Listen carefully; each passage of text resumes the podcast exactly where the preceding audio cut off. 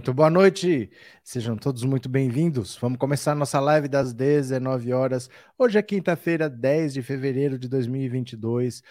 Último ano da triste era Bolsonaro, as coisas estão acontecendo numa velocidade assustadora, mas nós estamos aqui para conversar um pouquinho, para tentar entender como que as coisas estão acontecendo, tá?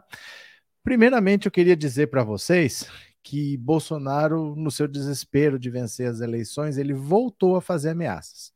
Ele voltou a ameaçar com ditadura, está dizendo aí que alguma coisa vai acontecer nos próximos dias para salvar o Brasil. O Eduardo Bolsonaro está falando que se Bolsonaro não vencer, o jeito já era. Se não vencer, já era, que tem que fugir do Brasil, tem que ir embora. Começou aquele clima de terror que vai dominar o ano todo. Então eu queria muito, muito, muito que vocês tivessem calma que vocês tivessem sabedoria e que vocês tivessem um pouco de serenidade nesse momento. Porque Bolsonaro até hoje se manteve no poder e se manteve no centro dos assuntos usando medo. O medo que todo ser humano tem. Ele atiça esse medo, ele espeta esse medo todo dia. E as pessoas vão acreditando nesse medo dele, e é isso que fortalece o Bolsonaro. É isso que dá apoio para ele. As pessoas veem ele falar esses absurdos, falam, e se ele fizer? Só que ele nunca faz. Ele nunca faz, sempre fica na ameaça. É que assim, como é o tipo de pessoa destemperada, maluca, todo mundo tem medo de uma hora ele fazer. Mas seria bom se fosse assim, se fosse só fazer. Se fosse só fazer, a gente já tinha tirado ele de lá. A questão não é só o que você quer fazer, é o que você tem condição de fazer. E ele não tem condição de fazer nada fora das leis. E ele percebeu isso. Bolsonaro já percebeu que o perigo não é fora das leis, o perigo é dentro das leis. Então ele quer se eleger, sim, ele quer um segundo mandato, porque ele quer indicar mais dois ministros para o STF, ele já tem dois, com mais dois ele teria quatro. Aí ele quer revogar a PEC da Bengala, que foi aquela PEC de 2015 que aumentou a idade para se aposentar passou de 70 para 75 anos. Aí ele quer reduzir, de 75 agora para 70. Ele quer diminuir. Se ele consegue diminuir, ministros que só se aposentariam depois vão se aposentar no segundo mandato dele. Aí ele já indicou dois, ele indicaria mais dois, mas reduzindo a idade, ele indicaria mais três. Então ele teria dois mais dois mais três. Ele teria sete ministros indicados por ele com pinchas dele. Isso seria o que ele fizesse, o STF ia assinar embaixo. Você entende? O Bolsonaro já percebeu há muito tempo que o grande perigo que ele pode causar é dentro da lei, não é fora. Ele trabalha com essa perspectiva de que ele precisa vencer a eleição para indicar mais ministros do STF, e aí ele faz o que ele quiser nesse país e ninguém vai fazer nada. Imagina, por exemplo, se o STF fosse todo cupincha do Bolsonaro quando estourou a pandemia. E o STF falando, não, tem que obedecer realmente às ordens do presidente da República e dane-se aí ninguém ia poder parar, ia continuar todo mundo trabalhando, não ia ter vacina, todo mundo ia ter que tomar cloroquina. Quantos milhões não teriam morrido? E é esse que é o perigo que ele percebeu.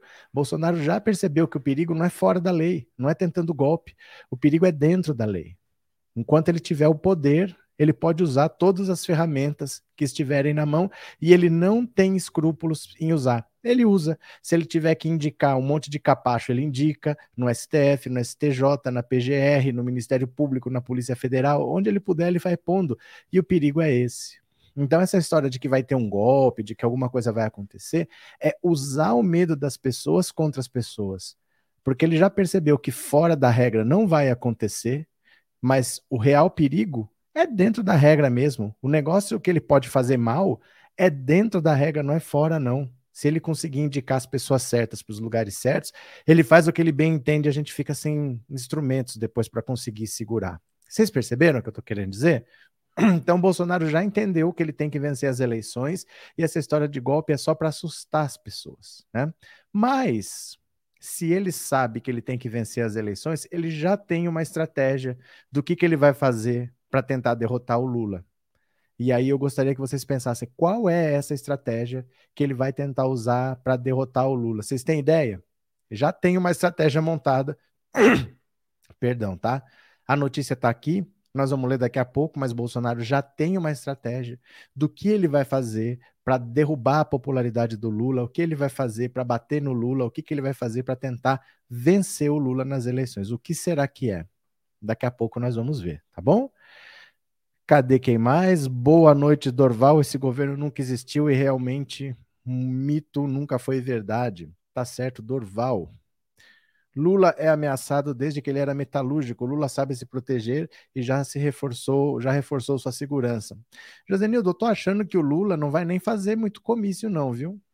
Eu acho que não vai fazer muito comício, não, porque não tem necessidade. Sabe?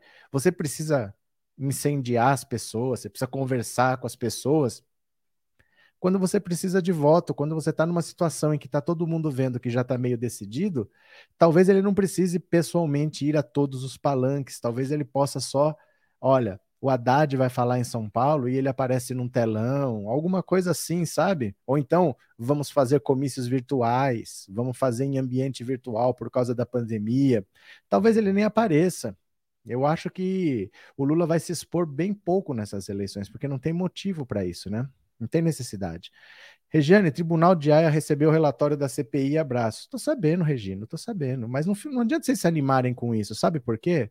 Porque o Tribunal Internacional só age se o seu país não for capaz de agir. Ele não vai vir aqui prender o Bolsonaro. Quem tem que prender o Bolsonaro somos nós. Se nada acontecer aqui dentro, se a gente conseguir provar que a justiça tem lado que a justiça foi comprada, que o judiciário foi comprado, que o legislativo foi comprado, que o executivo está comprado e que aquele não vai ser punido, aí pode ser que o caso vá para lá, mas não é porque eles receberam que eles vão agir. Eles só agem quando o próprio país provar incapaz de agir. Então isso não quer dizer nada. Quer dizer que recebeu. Não quer dizer que vai acontecer alguma coisa, viu? Não, não esperem respostas de lá nós elegemos Bolsonaro, nós é que temos que tirar ele de lá e nós que temos que botar ele na cadeia. Não é um extraterrestre, não é um tribunal internacional que vai fazer isso por nós, não. É jogo de adulto, nós colocamos, nós que vamos ter que resolver. Valeu? É... Cadê? Boa noite, Demetrios. Hoje fui na lotérica e ouvi dois bolsonaristas dizendo que, que vão dar golpe. Eles não aceitam a derrota, um novo 7 de setembro. Não tem chance. O próprio Bolsonaro já percebeu que a verdadeiro o lugar de você fazer as maldades é dentro da lei. É aprovando a PEC do veneno, é fazendo o novo ensino médio, é revogando a lei de cotas. É dentro da lei que você destrói um país, não é dando golpe. Dando golpe, você vai ficar sozinho e você vai cair.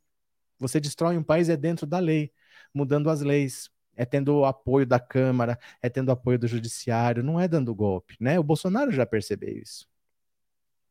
Boa noite, Michele. O povo tá tomando medo do boçal. Aqui na vila estão falando disso. Cadê quem mais? Esse pilantra vai é preso, ele sabe disso. Ele sabe que a única chance dele não ir preso é ele se reeleger. Ele precisa se reeleger para indicar mais ministros do Supremo, para ele conseguir ir aparelhando todo o sistema. É a única chance é essa. Né? A única chance é essa. Cadê? Nossa, mas muitos sabem que a justiça do é piada. Não entendi. Faltou alguma palavra aí. Cadê que mais? Usar a democracia para criar uma ditadura. É dentro da lei. É dentro da lei. Se você quiser um sistema que realmente funcione, tem que ser dentro da lei, porque fora da lei você derruba fácil. Você dificilmente vai ter apoio para isso. Você vai ter muita resistência. Então você vai alterando as leis é, agora não são mais 11 ministros do Supremo, agora são 15. Aí ele vai lá e indica mais quatro. Pô, Bolsonaro vai indicar do mesmo, de uma tacada só, não sei se já indicou, 75 desembargadores, que é o segunda instância, né? Tem o juiz, o desembargador, ministro do STJ e ministro do STF. Ele vai indicar 75 de uma vez, porque eles aumentaram o número de desembargadores por tribunal regional criaram um tribunal regional a mais em Belo Horizonte. Então, com um tribunal a mais e com os outros com 50% a mais de desembargadores, do dia para a noite, uma canetada, 75 desembargadores o Bolsonaro vai nomear. Eu posso aumentar o número de ministros do STJ, eu posso, dentro da lei, eu altero a lei com coisas que me dão o direito de influenciar mais. É isso que é o golpe, não é golpe com o exército nas ruas. É dentro da lei que você faz as mudanças. O Bolsonaro faz campanha o tempo todo e o TSE não faz nada, nem o STF. É porque as coisas não são assim. As coisas para acontecerem, por exemplo, teve, teve um prefeito que acabou de ser caçado agora, dois anos depois. Ele devia ter sido caçado na campanha, mas ele foi caçado dois anos depois. Nós temos que entender que nós estamos no Brasil, não estamos na Dinamarca, na Noruega. De repente, a justiça não vai ficar uma justiça fantástica. Nossa justiça sempre foi e é lenta. Não, não adianta a gente querer jogar e ignorando as regras do jogo. As regras são essas, as coisas não são de uma hora para outra, né? Mas dá para fazer alguma coisa dentro dessas regras aí, tem que saber usar, né? É, boa noite, cheguei dedo no like. Obrigado, Paulo. Quem puder, por favor, assista a live por esta rede aqui, ó.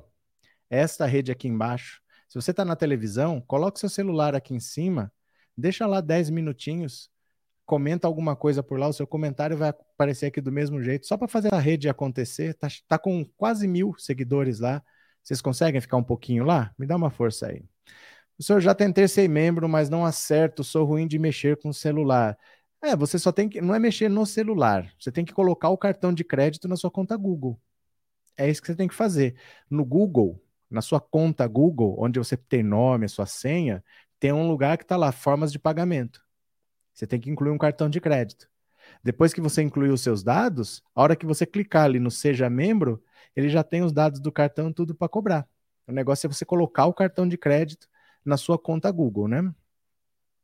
Não tenho medo das ameaças do Bolsonaro, vou votar no Lula e ponto. Aê, você tá demais, você tá demais. Quem mais tá por aqui? Lula, o Nordeste todo com Lula. Fechou. Vamos ler as notícias então? Vamos ler a primeira notícia aqui. Só um segundo de eu compartilhar a tela e bora, venham comigo. Bolsonaro fala em ditadura e promete nos próximos dias vai acontecer algo que vai nos salvar. Só frases vagas, só frases mãe de Ná, né? Olha, o presidente Jair Bolsonaro prometeu nesta quinta-feira aos apoiadores que o acompanhavam no cercadinho em frente ao Palácio da Alvorada que algo irá acontecer nos próximos dias para salvar o Brasil. O ex-capitão falava sobre Cuba e Venezuela, mas não deixou pistas sobre o que seria este algo a que ele se referia. Olha a frase dele. Qual seria a diferença de uma ditadura que vem pelas armas, como é Cuba e Venezuela, e a ditadura que vem pelas canetas, Nenhuma. Vocês sabem o que está acontecendo no Brasil. Acredito em Deus e nos próximos dias vai acontecer algo que vai nos salvar no Brasil. Tenham certeza disso. A declaração confusa foi celebrada por apoiadores. Em meio aos aplausos, um pastor bolsonarista que orava para o ex-capitão no início da conversa disse que, ainda no primeiro semestre, Deus irá levantar o tapete e varrer toda a imundície do Brasil. O Brasil todo vai se surpreender, até quem foi o mandante de sua facada, garante o homem. Em seguida, o grupo fez uma nova oração e Bolsonaro muda de assunto, confirmando que irá viajar para a Rússia na próxima segunda-feira. Ainda no cercadinho, Bolsonaro voltou a criticar a adoção de passaportes sanitários por prefeitos e, governadores. Ao ouvir o relato sobre a exigência em Manaus, disparou: Rapaz, parece que está dentro de alguns daquele espírito de ditador quero mandar, vai vacinar teu filho, não pode entrar aqui. Então, pessoal, voto para presidente é importante, mas para vereador também é, tá ok? A declaração foi direcionada ao prefeito David de Almeida do Avante. Em outro momento, ao fazer uma rápida referência a Lula, o ex-capitão também criticou a proposta de regulamentação da mídia feita pelo petista. Ao tratar do assunto, atacou o adversário chamando de canalha. Agora com o celular, com a mídia livre, vai continuar livre, porque não vai ser um canalha ou outro que vai querer cercear a liberdade nossa. Vocês sabem ao que eu estou me referindo. Com esse tipo de informação que eles têm, essa prisão, pressão por votos em pequenas cidades, vai deixar de existir. Olha, deixa eu contar uma coisa para vocês.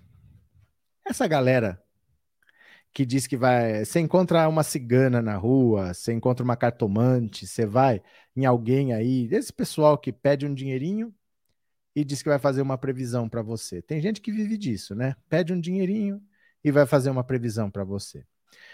Se você reparar no discurso deles, eles não fazem previsões. Eles fazem perguntas. Você que não percebe. Mas ele não está dizendo, ele está perguntando. Ele chega assim para você e fala, por exemplo, é, você tá com dor nas costas, não tá? Você fala, caramba, como que ele sabe que eu tô com dor nas costas? Não, ele não afirmou que você tá, ele perguntou.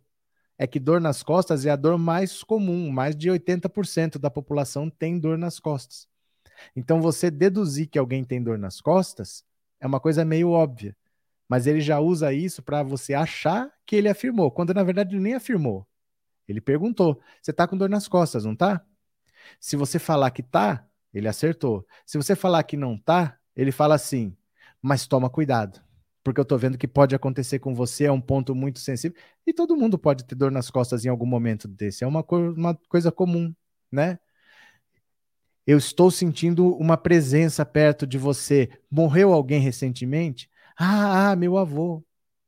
Ele está protegendo você. Ele não está afirmando que seu avô, ele está perguntando: é, tem alguém? Faleceu alguém? Ele não está afirmando que morreu alguém. Ele está perguntando. Isso são truques que você usa para você fazer a pessoa entender. É, a pessoa vai acreditar que você está prevendo alguma coisa, mas na verdade você não está afirmando nada, você só pergunta. Bolsonaro faz isso. Quando ele usa essas frases vagas, olha, eu tenho fé em Deus que uma coisa boa vai acontecer para nos livrar. O que, que ele falou? Nada. Mas as pessoas acham que ele falou, porque o presidente da República falou que alguma coisa vai acontecer. Ele deve saber, porque ele é o presidente da República. Então, pela autoridade dele, por ele ser o presidente da República, as pessoas acreditam numa frase dessa que não quer dizer rigorosamente nada. Mas é a autoridade dele dizendo que alguma coisa vai acontecer. Poxa, ele deve saber, porque ele é o presidente da República, ele tem acesso à informação, ele tem acesso a dados, ele deve saber de alguma coisa. E ele não falou rigorosamente nada. Alguma coisa boa. Que coisa boa? Vai baixar o preço do catupiry, da Nutella? Qual que é a notícia boa? Ele não falou nada, ele não afirmou nada, ele não deu data, ele não deu prazo, ele não explicou, mas ele é o presidente. Então as pessoas acham que por ele ter autoridade, ele deve saber o que ele está falando. Mas rigorosamente o que ele fez? Nada. E as pessoas se assustam com isso. E as pessoas estão achando que o Bolsonaro vai dar um golpe. E ele nem afirmou nada. É uma frase completamente vaga né? Alguma coisa boa vai acontecer para nos salvar, eu tenho fé em Deus. O que, isso quer dizer? Né? Parece aquelas previsões de fim de ano do Fantástico, né? É um, um cantor famoso vai morrer esse ano. Todo ano cantores famosos morrem, né? Famosos, não famosos.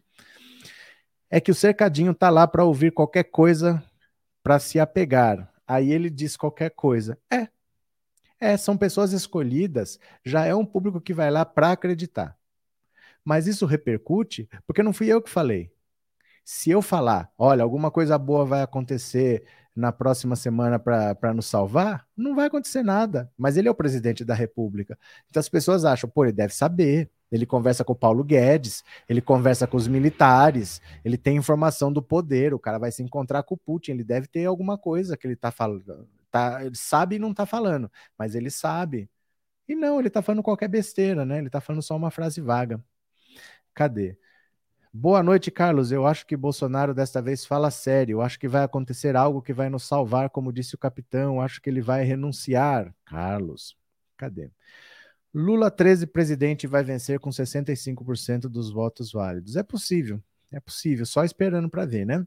A PL do veneno, outro jeito de acabar com o pobre. Os agrotóxicos são cancerígenos. Peguem o voto de cada parlamentar no Google e divulguem a lista de destaque dos seus estados. Michele, não adianta. Não adianta fazer esse tipo de coisa. Eu acho que a gente já percebeu que não adianta. Olha, peguem a lista de quem votou pela reforma da Previdência. Vamos lá, quem votou a favor da reforma da Previdência? Diz aí. O pessoal falava a mesma coisa, guardem esses nomes. Quem guardou? Essas coisas não funcionam, não. Infelizmente, não adianta. É, nós sabemos como que essas coisas estão sendo aprovadas, estão sendo aprovadas às custas de muitas emendas, mas essa de que guardem os nomes, vamos fazer não sei o quê, isso não dá nada. Não adianta. Essas coisas não acontecem. Os votos são decididos no impulso, são decididos no emocional. Né? As pessoas não votam racionalmente desse jeito. Daqui a pouco eles se elegem. Aliás, sabe quem está andando por Brasília? Vou falar já já também. Sabe quem voltou a circular por Brasília? Romero Jucá. Romero Jucá voltou a circular por Brasília. Romero Jucá, do grande acordo nacional com o Supremo, com tudo, né? É, ele vai para a Rússia dia 17 de fevereiro, pode ser isso, ele disse que aí fazer negócio com o um comunista de lá. Hilda, sabe qual é a maior besteira que você falou nessa frase? Me desculpa a palavra, comunista. O Putin é um líder de extremíssima direita. Não é comunista, não é socialista, não é de esquerda. Você está com a cabeça na União Soviética que acabou nos anos 80. Não existe mais aquela União Soviética socialista dos anos 80. A Rússia é um país de extrema direita. O Putin ajudou na eleição do Trump nos Estados Unidos. Você está com a cabeça na Guerra Fria, que eles são rivais. Eles são rivais econômicos, são rivais é, geopolíticos, mas não são rivais ideológicos. Eles, o Putin é um líder de extrema direita, autoritário, imperialista, por isso que ele está querendo invadir a Ucrânia, e vai invadir, a hora que der na telha dele, ninguém vai falar nada. Ele é um líder populista, ele é de extrema direita, ele não é comunista, não. Olha, gente, isso da União Soviética acabou tem mais de 30 anos, viu? Não existe mais aquele regime, não existe mais. Boa noite, Altelina. Bozo tem que ficar em evidência. Se não falar nada, ninguém tem que comentar. É verdade, Altelina. Antônio Pelincari, não adianta a lista de deputados que votam contra o povo. Todos têm que aprender a votar em partidos que confiamos. É porque assim, sempre se fala isso. Vamos fazer agora quem que votou pelo teto de gastos, quem que votou. Quantas listas dessas você vai ter? No fundo, você sabe quem são os partidos alinhados com o governo, né? E a gente já não vota neles. E a gente já não vota. Se fosse algum partido, assim, Vamos dizer que você confiou na Tabata Amaral e ela te decepcionou. Falei, nossa, eu não sabia. Isso é uma coisa, mas normalmente quem vota na esquerda já não vai votar nesses nomes aí. Normalmente já a gente já não vota, né? Então qual é o efeito prático? Não tem efeito prático, né? Cercadinho, o público puxa saco, qualquer coisa do Bozo falar vão aplaudir e o seu marketing diário. Cadê? É, o Bolsonaro fez ameaça aos ministros do STF. Hum, quantas? Que dia? Qual todo dia ele faz, né? Deixa eu pegar mais uma aqui para vocês, ó. Vamos ler mais uma, ó. Opa, pronto. Vamos ler mais uma aqui, ó. Ivan Valente interpreta a frase de Bolsonaro sobre ditadura. Podemos entender como ameaça ao judiciário. Olha só. O deputado federal Ivan Valente reagiu à fala de Bolsonaro nesta quinta-feira sobre uma ameaça à democracia. Em sua conta no Twitter, o deputado disse que Bolsonaro fez hoje, durante encontro com apoiadores do Palácio da Alvorada, uma ameaça ao judiciário ao se referir à ditadura da caneta. Bolsonaro mais uma vez ameaça a democracia. Diz que nos próximos dias vai acontecer algo que vai nos salvar no Brasil. Só podemos entender como ameaça ao judiciário, que ele chama de ditadura da caneta. Quer salvar é a própria pele após tantos crimes. Cadeia nesse golpista. Nesta quinta, Jair Bolsonaro falou que o Brasil vive sob uma ditadura que vem pelas canetas e afirmou que vai acontecer algo nos próximos dias que vai nos salvar. Gente, é besteira, viu? É besteira, não vai acontecer nada, como não aconteceu nada no 7 de setembro, como já estamos no quarto ano do governo Bolsonaro e até agora não aconteceu nada, não vai acontecer, viu?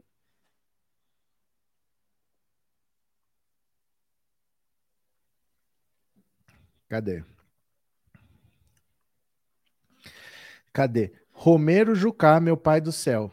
Sim, Michele, ele voltou a circular para Brasília, estava sumido, mas voltou. Romero Jucá voltou a circular para Brasília, né? Professor, essa ameaça do Bozo acho que é algo sobre aprovar a PEC da Bengala. Ela está andando, houve um progresso na comissão. Miriam, deixa eu te contar uma coisa. É, é impossível aprovar uma alteração agora. É impossível aprovar uma alteração para agora, tá?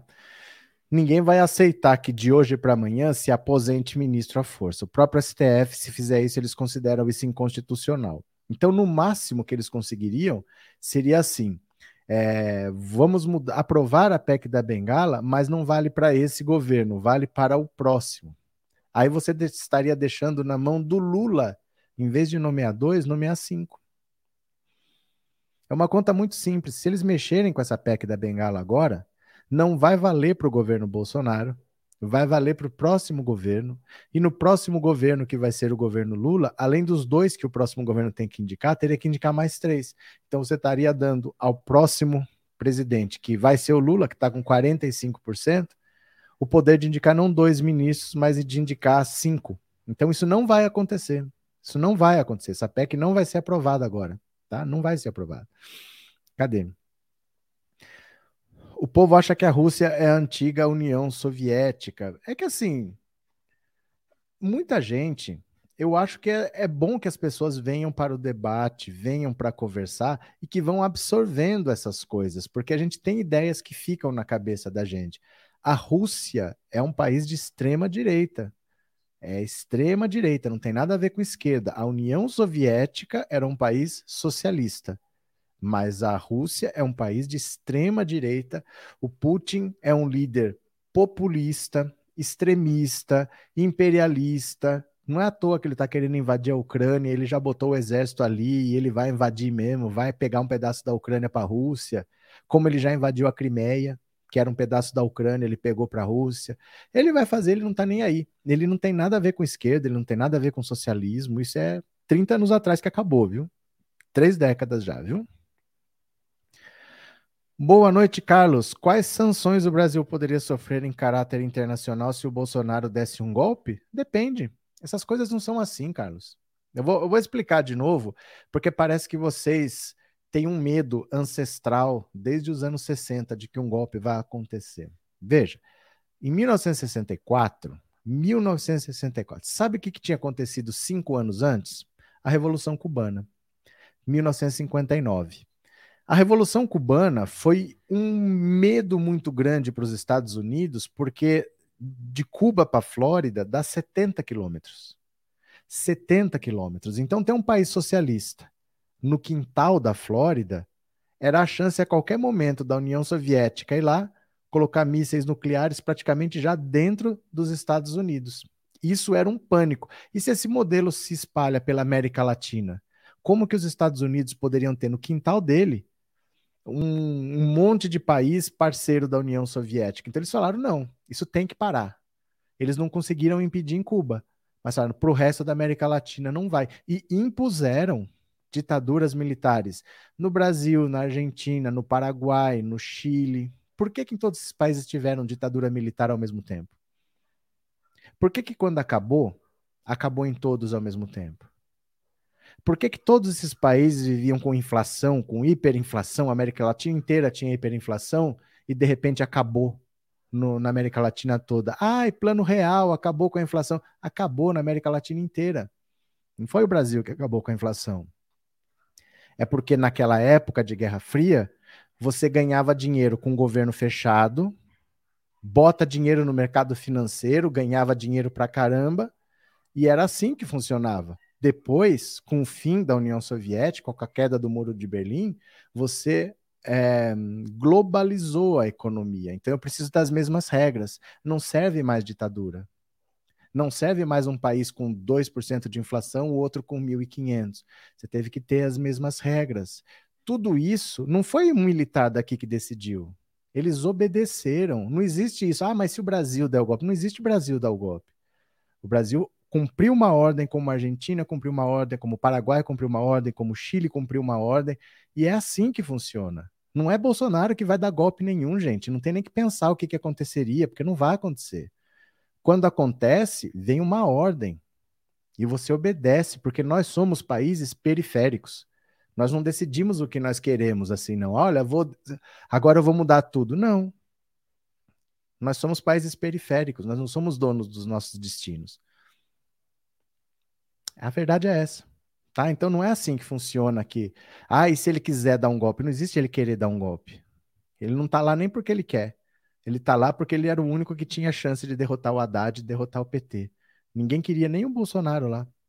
Ele não, ninguém vai dar poder absoluto para ele. Ele não era nem para estar tá lá. Quem era para estar tá lá era o PSDB, né? O sonho de consumo da, da direita brasileira era o PSDB, não era o, o a extrema direita, né? Estou acompanhando pela outra rede. Abraço Neilton, obrigado, viu? Muito obrigado. Cadê? É, quando vocês virem aquele tanque fumacê na rua, perna para que te quero, corram. Raimundo, imagina um golpe orquestrado pelo general Heleno, pela Damares Alves, pelo como é que foi? Pelo Fábio, não, Fábio Faria, o Mário Frias. Imagina um golpe organizado por essa gente. Vocês acham mesmo que tem chance de, de um golpe orquestrado por essa gente sábia toda aí? Esqueçam, gente, né? Bolsonaro é igual torradinha, só faz barulho. Boa noite, boa noite, Rogéria. Boa noite. Bolsonaro vai fazer alarde, depois liga pro Xandão chorando. Gente, o 7 de setembro eu estava na Paulista. Eu fui na manifestação porque eu sabia que não ia ter nada. Não teve rigorosamente nada, né? Bolsonaro e é convencido demais para ir embora. Não é nem questão de ser convencido, é que ele tem 20% da população no mínimo. Ele tem entre 20 e 25%. Tirando o Lula, ninguém tem nem um terço disso. O Sérgio Moro não chega a ter um terço disso. O Ciro Gomes não chega a ter um terço disso. Então, numa eleição sem o Lula, como será daqui quatro anos, em que o Lula não vai disputar, ele tem chance de voltar. Ele não vai jogar isso tudo no lixo. Ele não vai jogar esse capital fora. Ele tem muito apoiador ainda. Um quarto da população, praticamente. É de um quinto a um quarto, é muita gente. Isso não se joga fora, isso daí, entendeu? Ele ainda vai ter um filho que vai continuar sendo é, senador, porque o Flávio tem mandato de oito anos. O Eduardo deve se reeleger. Ele vai continuar com os seus tentáculos por aí. Por que, que eles vão fugir? Por que todos abandonariam isso tudo? Eles têm os tentáculos muito bem firmados ainda no poder no Brasil, né? Presidente da Ucrânia, que é de extrema direita, se a Rússia fosse extrema direita, jamais iria fazer a Venezuela militarmente. Não, mas isso é um raciocínio muito simplista. Você achar que o mundo se divide em direita e esquerda, meu caro. Aí você está sendo completamente é, simplista no raciocínio. A questão da Venezuela é que a Venezuela tem petróleo, o interesse é econômico. Jussier, você está achando que o mundo está preocupado com direita e esquerda que nem aqui no Brasil? É só no Brasil que se fala isso. Ah, ele é de direita, ele é de esquerda. O mundo quer dinheiro, é luta por espaço. É luta por espaço. Você sabe por que, que o Bolsonaro está sendo chamado lá na Rússia? Você acha porque que ele é parceiro do Brasil, então? Não, não é por causa disso, não. É porque ele quer conversar com o Bolsonaro, porque os Estados Unidos estão oferecendo, de repente, para o Brasil entrar para a OTAN do mesmo jeito que estão oferecendo para a Ucrânia. Ele quer saber quais são os interesses. Isso é interesse geopolítico, isso não é direita esquerda. Essa briga direita esquerda só existe na cabeça do brasileiro. O mundo não fala mais disso desde os anos 60. A Venezuela tem petróleo, a China tem interesse, a Rússia tem interesse, os Estados Unidos têm interesse. Todos estão brigando com a Venezuela ou apoiando a Venezuela, mas é por dinheiro, não tem essa de ideologia. Bolsonaro deixou esse debate muito pequeno de direita e esquerda. Isso não existe. O mundo não está preocupado com isso, não, viu? Cadê? Bolsonaro vai é para cadeia, se Deus quiser. João Paulo, mas daí, daí desce que extrema direita é uma viagem. Não, Jussier. Você é, você está desinformado e você vem dizer que os outros estão viajando. Vou ter que achar alguma notícia aqui para você, para te mostrar. Você, eu não sei, cara, de verdade, assim, onde que vocês estão nos últimos 30 anos que vocês não sabem que a Rússia é um país de extrema direita? Eu vou ter que mostrar uma russa falando isso para você? Eu mostro, mas eu já mostrei aqui várias vezes. Jussier, onde você estava nos últimos 30 anos, Jussier? Deixa eu te mostrar aqui, ó. Eu postei no Instagram porque as pessoas acham que a Rússia é um país de esquerda. A Rússia é um país de extrema direita, meu caro. Pera lá que eu vou achar aqui para mostrar. Pera lá. Pera lá. Só um pouquinho, tá? Porque eu posto bastante coisa, aí às vezes até achar tem que voltar bastante, mas eu tô voltando aqui. Aguenta as pontas aí. Hum, pera lá. Tô chegando.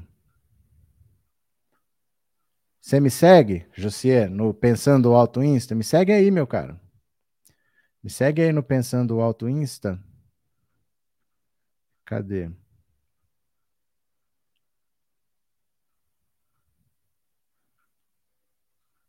Jussier, você tá nos anos 60 mesmo, Jussier? Pera lá. Eu vou achar aqui para você.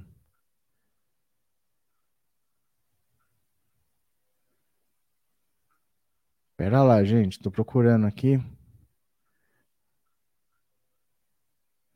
Essas coisas eu preciso deixar no computador aqui para mostrar que é mais fácil do que ficar procurando no Instagram, porque que a galera acha, ah, eu já não achei. Que a galera acha que a Rússia é um país de esquerda. Pera lá. Fica aí, Jussier, não foge não, viu? Foge não. Pera lá. Deixa eu ver se eu acho aqui. Deixa eu ver se está por aqui.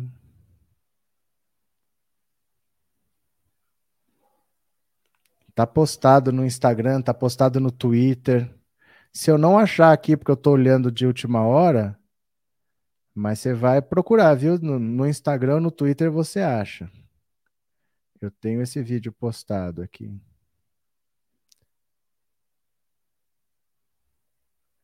Quer ver? Eu tô procurando aqui. Achei. Achei. Dá uma olhada aqui, ó.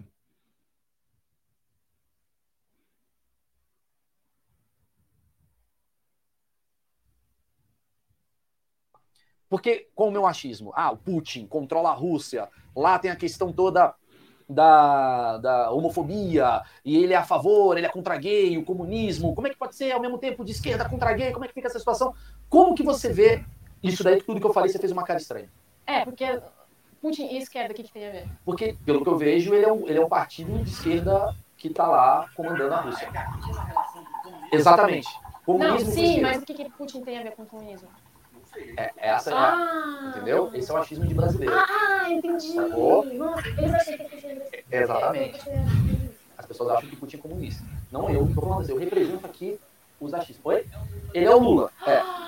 As pessoas acham que por ser Rússia. Nossa, agora, agora tudo ficou mais claro. Entendeu? Soviética, Rússia. Entendeu? Não, eu juro que eu não sabia disso. É verdade, as pessoas acham não estou falando você, Raimundo, que está puto escrevendo, mas boa parte do brasileiro, concorda, equipe? Boa parte dos brasileiros acreditam que a Rússia é, um, é uma esquerdalhada só comunista. Por quê? Porque ela era anti-Estados Unidos durante muito tempo, tá. que é capitalista, então logo a Rússia é comunista.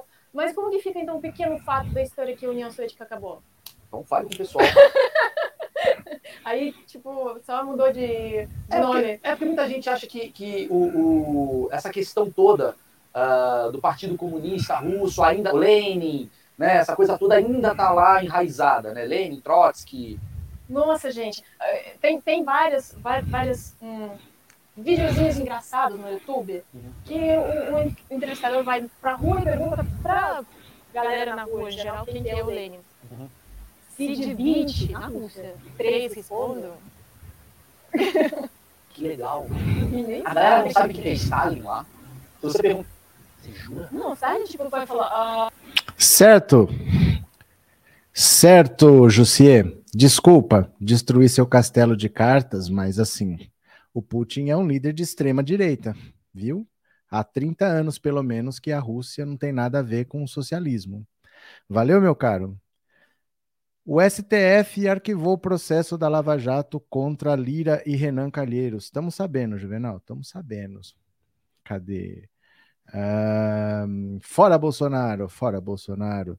Se por acaso esse salvar o Brasil seja uma ameaça a Lula, Monzo tem que saber que perde do mesmo jeito. Gente, não se preocupem com o que Bolsonaro fala, não. Não se preocupem com o que Bolsonaro fala, não, tá? Não se preocupem, não. Cadê o Jussier? Olha, ó, ó, Jussier. Certo, Jussier, mas é que assim, é duro que a gente tem que provar, porque as pessoas não acreditam no que a gente fala, né? Tem que botar uma russa para falar, mas é assim mesmo, né? Pessoa loirinha falando tem mais crédito. Muito obrigado, Jussier. Continue por aí, tá? É, ontem o senhor não olhou o Pix no final da live. Eu sei, Romildo, eu não aguentei. Faltou fôlego no final.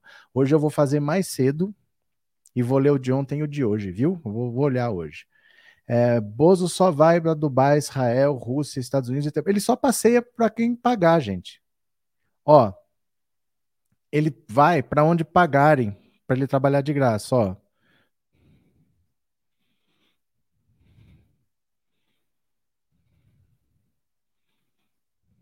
Entendeu? Pessoas é que são bobas ao ponto de achar que Bolsonaro liga para ideologia. Dá uma olhada aqui, ó. se ele está ligando para ideologia. Logo no começo, 2019, do governo dele, ele foi para a China e falou: Estou num país capitalista, e dane-se. Ele só estava viajando de graça, ó. Olha, o presidente Jair Bolsonaro disse estar em um país capitalista ao chegar nesta quinta-feira à China para comemorar o 70 aniversário da Revolução Comunista no início do mês. Bolsonaro deve se encontrar nessa sexta com Xi Jinping, presidente do país asiático. O presidente brasileiro fez a afirmação ao ser questionado sobre estar num país comunista, sistema político reiteradamente criticado por ele. Durante as eleições em 2018, Bolsonaro defendeu dar um pé no traseiro do socialismo no comunismo, ao dizer que o Brasil deveria se afastar da Venezuela. Ainda como candidato, ele chegou a dirigir críticas à China, mas a China pagou, ele foi lá passear e ele vai para onde for. Gente, as pessoas se apegam a essas ideologias quando as pessoas não estão nem aí. Quem manda mesmo só tá atrás é de dinheiro, viu? Quero ver se vagabundo do Bolsonaro é na cadeia, o resto é conversa. Beleza, deixa eu falar aqui mais. E o que será que o Lula já tem preparado para enfrentar? O é, que, que Bolsonaro tem preparado para enfrentar Lula? Dá uma olhada.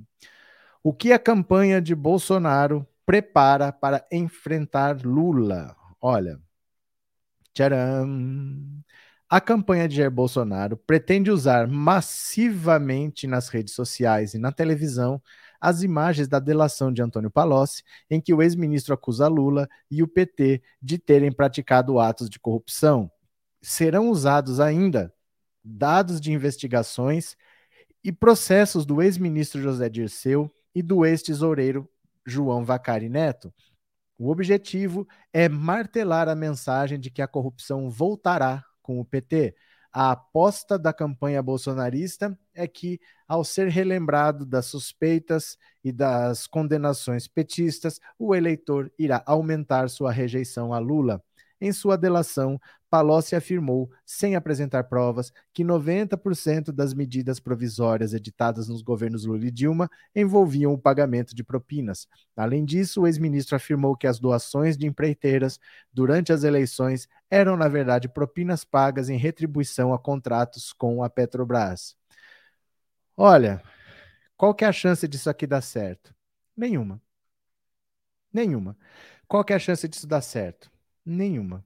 Querer usar Lava Jato para atacar o Lula, depois de tudo que já foi provado, depois do Sérgio Moro ser considerado juiz ladrão, depois da perseguição, isso é, uma, é o desespero, é o que dá para fazer. Mas achar que alguém vai se preocupar com isso, porque assim, tem uma diferença. Bolsonaro está repetindo a estratégia de 2018. Em 2018, ele se elegeu atacando o PT. A diferença para 2022 é que agora ele é presidente. Quando você não é presidente, você pode simplesmente atacar e dane-se. Mas quando você é presidente, você não está pedindo voto, você está pedindo a oportunidade de governar por mais quatro anos. Então, primeiro você tem que dizer o que você fez e justificar o porquê você acha que você merece mais quatro anos. Ninguém vai ser reeleito simplesmente porque o outro tem denúncia, o outro tem não sei o quê. Para você ser reeleito, você tem que merecer mais quatro anos. Bolsonaro vai ter que provar se ele gerou emprego, se ele reduziu a inflação, se ele protegeu o meio ambiente, como que ele geriu a saúde, a educação, ele vai ter que responder pelo governo dele. Só assim as pessoas podem cogitar dar mais quatro anos. Quando você não é ninguém, e as pessoas não te conhecem, ah, aquele cara é ladrão, aquele cara roubou, aquele cara não sei o quê, pode ser que alguém fale, ah, então vamos nesse daqui. Mas se você é governo e o seu governo é ruim, as pessoas vão comparar o seu governo com o governo do outro que já foi presidente e vão falar: quando eu vivi melhor? Eu vivi melhor nesse daqui, então é nesse que eu vou votar. Não adianta ele vir com palavras em cima de fatos. A vida das pessoas 10 anos atrás era melhor. Não há motivos para você pensar se o Bolsonaro merece ter mais quatro anos de governo. Então é besteira ele ficar com delação do Palocci. A delação do Palocci sequer foi aceita pela Polícia Federal. Deixa eu mostrar aqui, ó.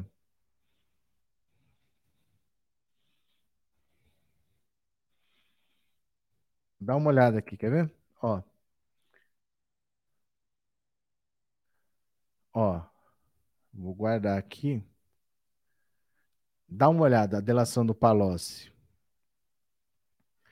Delegado da PF mostra que delação de Palocci foi inventada. Isso quem disse é a Polícia Federal, não é o PT que está dizendo, é a Polícia Federal. Olha, os únicos elementos de corroboração da delação produzida pelo ex-ministro Antônio Palocci são notícias de jornais que, na coleta de provas, não se confirmaram. Essa foi a conclusão de mais um inquérito gerado pelos 23 anexos da delação do ex-petista, o que trata de acusações em torno do fundo Bintang. Quer ver? Tem mais aqui, ó. A proposta de delação de Palocci foi rejeitada duas vezes pelo Ministério Público Federal antes de ser adotado pela Polícia Federal. Em seu relatório final, o delegado Marcelo Feres Dayer atenua o impacto da conclusão, citando apenas os desmentidos, sem falar das provas que contrariam o que disse Palocci. Ó, uh, quer ver aqui, ó? A conclusão, ó.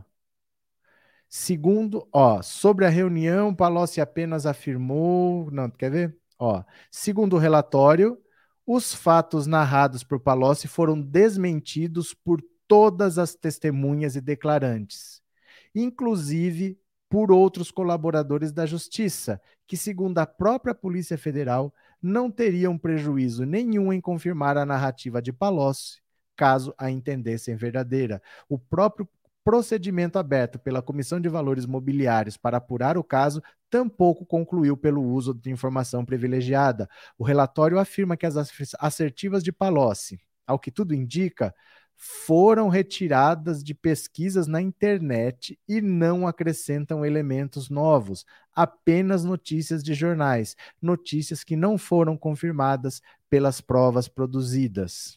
Certo? E é isso aqui que o Bolsonaro quer usar contra o Lula. Ele precisa mostrar que ele merece. Quando você é governo, você vai se reeleger se você merecer. O que, que ele tem para apresentar? Ele gerou empregos? A vida das pessoas melhorou? As pessoas estão trabalhando, estão ganhando mais.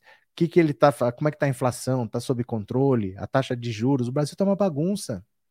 Não adianta ele atacar o outro e achar que por causa disso vão votar nele. Quando você é governo, você tem que merecer um segundo mandato.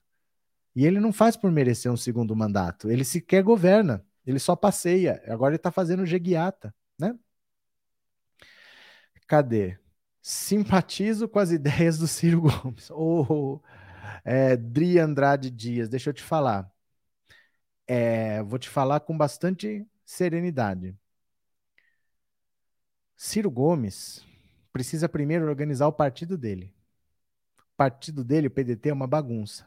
A Tabata Amaral ficou dois anos lá sambando na cara deles, ninguém fez nada, votava do jeito que queria.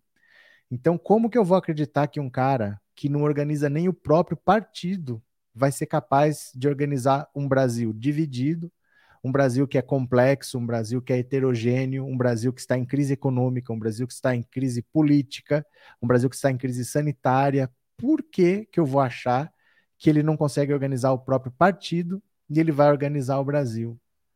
Segundo, é... eleição quando você pensa em governar e eleição, o que, que é mais difícil? É mais difícil vencer uma eleição ou é mais difícil governar? Porque vencer a eleição, o Collor já conseguiu vencer a eleição, mas depois não conseguiu governar. O Bolsonaro conseguiu vencer a eleição e também não conseguiu governar. Governar é muito mais difícil do que vencer uma eleição. Mas o Ciro nem vencer a eleição consegue, nem ir para o segundo turno ele consegue. O que, que adianta? O que, que adianta a gente ficar olhando para alguém que tem 5, 6%? A população brasileira rejeita o Ciro Gomes. Não, não adianta espernear. Só tem duas pessoas com voto no Brasil, que são Lula e Bolsonaro. O resto não é viável politicamente. Eles não têm partidos estruturados, eles não têm militância, eles não têm lideranças, eles não têm. Eles não são capazes de provar que eles conseguem administrar esse país porque a maioria não consegue administrar nem o próprio partido. Sérgio Moro está sendo botado para fora do Podemos. Vou ler daqui a pouquinho para você ver. Então, assim, é, não acha que porque o Ciro Gomes fala bonito, ele fala bem. Ele fala bem, mas pôr em prática é outra coisa. Eu também sou capaz de falar várias coisas muito bonitas, mas e para pôr em prática? E quando você chega lá e tem o Arthur Lira, e tem uh, o Centrão, e tem os outros lá, a classe política tem medo do Ciro Gomes. A classe política tem medo, fala, se ele é assim com 5%, imagina se ele ganha. No meu governo não vai ter isso, no meu governo não vai ter aquilo. Quem falava assim era o Collor, sofreu impeachment. Bolsonaro falava assim, só não sofreu impeachment porque comprou o Centrão.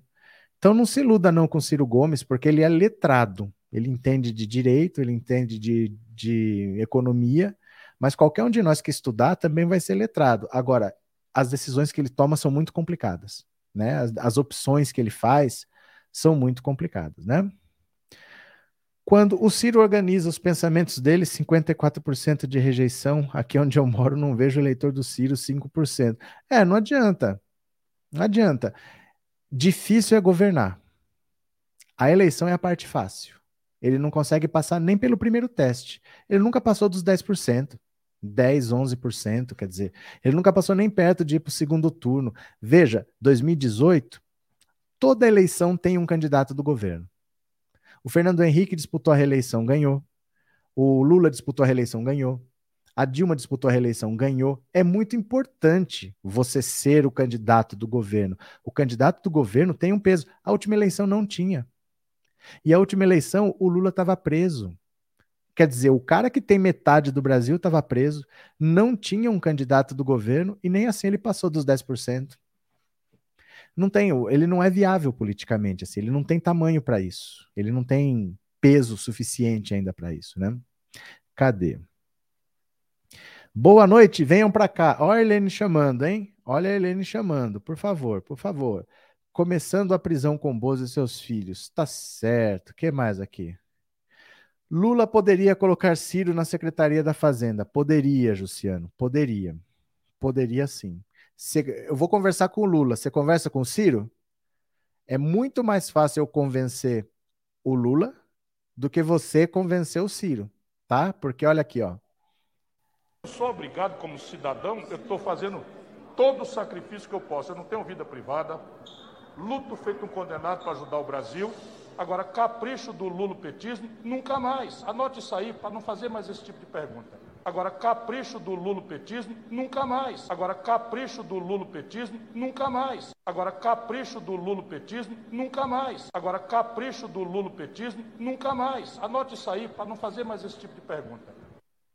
Se não acreditar, tem mais uma aqui. Ó. O Lula não ter te apoiado mágoa, naquele, não é um sentimento que se momento. possa cultivar em política. Eu tenho, eu tenho muita raiva da, do mal que o Lula promoveu ao Brasil, porque todas as pesquisas mostravam que eu ganhava. Todas as pesquisas mostravam que eu ganhava. Isso inviabiliza qualquer, qualquer conversa com o Lula? Conversa não, eu sou, eu sou uma pessoa do diálogo com todo mundo. Agora, eu estar no palanque com o Lula, pode esquecer que não acontecerá jamais. Agora, eu estar no palanque com o Lula, pode esquecer que não acontecerá jamais. E com... Agora, eu estar no palanque com o Lula, pode esquecer que não acontecerá jamais. E com... Agora, eu estar no palanque com o Lula, pode esquecer que não acontecerá jamais. E com... Certo? Eu até vou conversar com o Lula. Eu quero ver você convencer o Ciro Gomes, tá bom? Cadê? Deus me livre desse Ciro, ele é falso, egoísta, tem um projeto próprio, disse a Eva. Bora, bora. Deixa eu pegar mais uma aqui para vocês, ó. Bolsonaro tá circulando pelo Nordeste. Dá uma olhada aqui agora, que já tá na justiça. Gente, Bolsonaro já tá sendo processado. Olha, Bolsonaro, Girão e Fábio Faria são denunciados por propaganda eleitoral antecipada no Rio Grande do Norte. Ó. Além do mico de participar da encenação da inauguração de uma obra inacabada, Bolsonaro volta do Rio Grande do Norte com uma pendência judicial. O mandatário, junto com os ministros da Comunicações, Fábio Farias, o deputado federal Girão general Girão, do PSL, e o ex-senador Magno Malta, foi denunciado por fazer campanha eleitoral antecipada com dinheiro público em Jardim de Piranhas, na região Seridó. A representação foi protocolada no final da tarde desta quarta-feira pela engenheira e ativista Samantha Alves. Bolsonaro e seus correligionários pediram voto de forma explícita num palanque montado pelo governo federal com transmissão ao vivo pela TV Brasil. Inadmissível o uso de dinheiro público para fazer campanha eleitoral antecipada, disse Samanda ao DCM. Não vamos nos calar. A notícia está circulando no Brasil todo e, por esse motivo, nós estamos pedindo que o Ministério Público denuncie o fato à Justiça. Magno Malta foi o mais indecoroso. Nós precisamos reconduzir esse homem ao poder, à reeleição, discursou o ex-senador pelo Espírito Santo. Depois dele, outro conservador, porque quem quer que se quem quer se tornar Venezuela e Argentina, levante a mão. Quem quer ficar debaixo de um regime chinês, levante a mão. Fábio Faria pediu voto de forma explícita. Durante a cerimônia, que aconteceu em Jardim das Piranhas, as águas, por um erro do projeto, não tinham alcançado sequer a cidade de São Bento, que fica a 18 quilômetros dali. A encenação bancada com dinheiro público foi uma festa. Teve as presenças de outros políticos e autoridades, como ministro do Desenvolvimento Regional, Rogério Marinho, e do prefeito de Natal, Álvaro Dias, PSDB, que deixou a capital e foi até Caicó, sua cidade de origem, para encontrar Bolsonaro. Para justificar a representação entregue à Procuradoria, à Procuradora da República titular do ofício único de Caicó, doutora Maria Clara Lucena Dutra de Almeida, Samanda usou trechos dos discursos com teor de campanha eleitoral feitos, além de Magno Malta, por Bolsonaro, Fábio Faria e pelo general Girão, anexando como provas a transmissão do evento. Girão, em clima de campanha, começou seu discurso atacando a governadora do estado, Fátima Bezerra. A gente não tem gestão pública aqui no estado, é uma dor de barriga, mas vai passar se Deus quiser. Nós temos um projeto, o projeto de reeleger o presidente Bolsonaro, disse Fábio Faria. Diz o artigo 3 a da Resolução 23610 do Tribunal Superior Eleitoral. Considera-se propaganda antecipada passível de multa qual, aquela divulgada extemporaneamente cuja mensagem contenha pedido explícito de votos ou que veicule conteúdo eleitoral em local vedado ou por meio, forma ou instrumento proscrito no período de campanha. Gente, vocês me dão um segundo que chegou um correio aqui? Espera só um segundo, tá? Chegou. Isso é hora, mas chegou o correio aqui. Espera só um segundo, tá? Só um segundinho.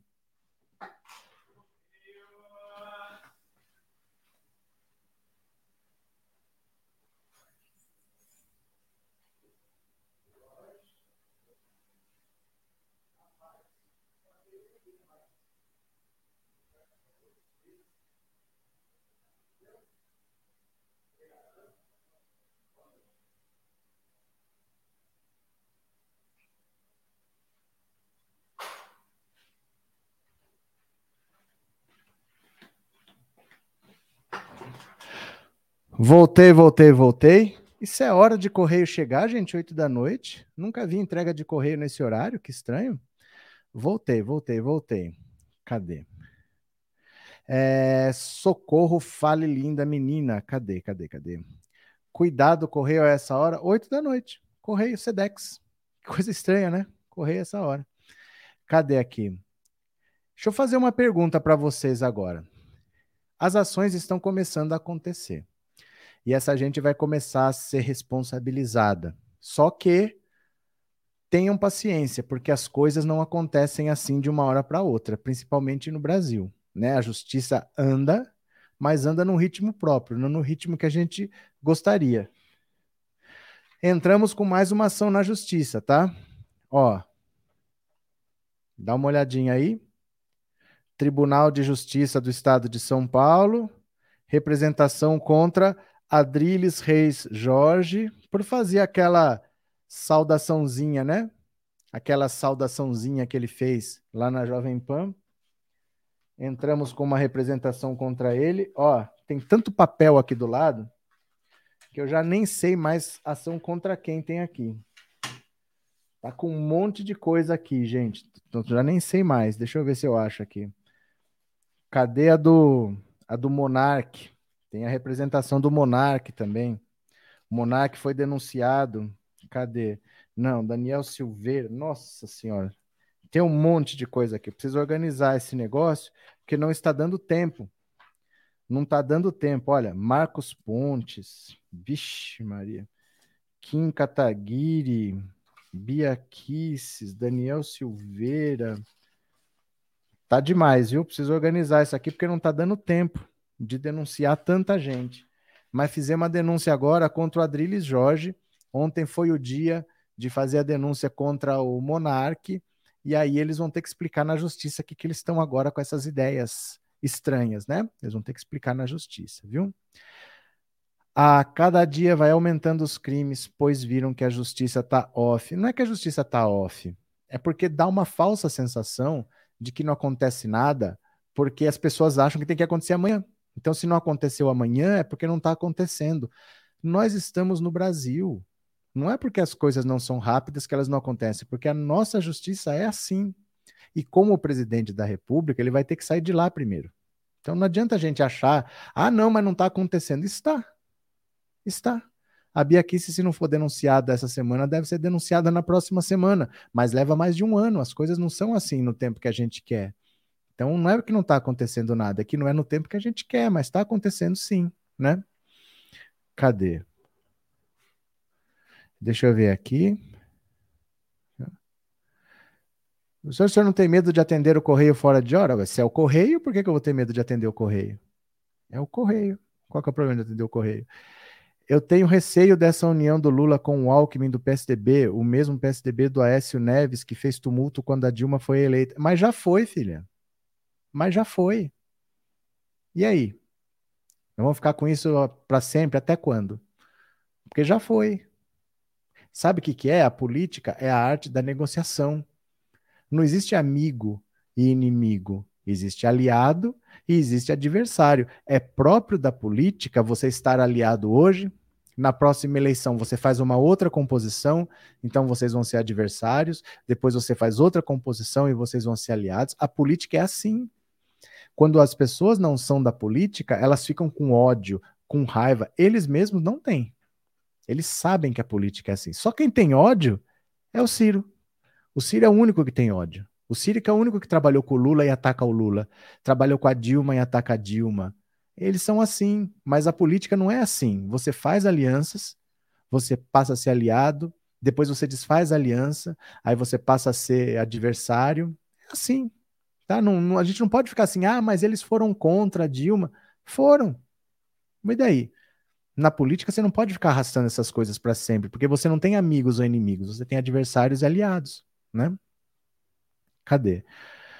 O senhor deve ter cuidado com esses fascistas covardes. E você me recomenda fazer o quê, Benoni? Conta para mim. Você me recomenda fazer o quê? O que, que você acha que eu deveria fazer?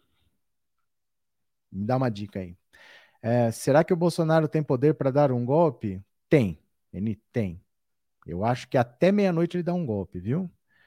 É, Penha, parabéns, obrigado, Penha, muito obrigado, viu? Para tirar o Bolsonaro do poder, tem que fazer aliança mesmo. Não é para tirar o Bolsonaro do poder. Bolsonaro já está fora. É para governar. É para governar. Você está vendo que ele está querendo mudar a lei? Ele está querendo baixar o imposto do combustível através de uma PEC. Você entende o que quer dizer isso? Mudar o preço dos combustíveis por uma PEC e está alterando a Constituição. Para alterar a Constituição, funciona assim. Eu, eu, redigi aqui, ó, uma proposta de emenda à Constituição. Eu sou deputado, redigi, beleza. Coloquei lá. Primeiro vai para a CCJ, porque a Comissão de Constituição e Justiça vai ver se essa proposta que eu estou fazendo não entra em conflito com a Constituição, vai ver se já não tem uma lei que já diz aquilo, então não precisa da minha proposta. Eles vão ver se legalmente, se ela atende aos requisitos para ser aprovada.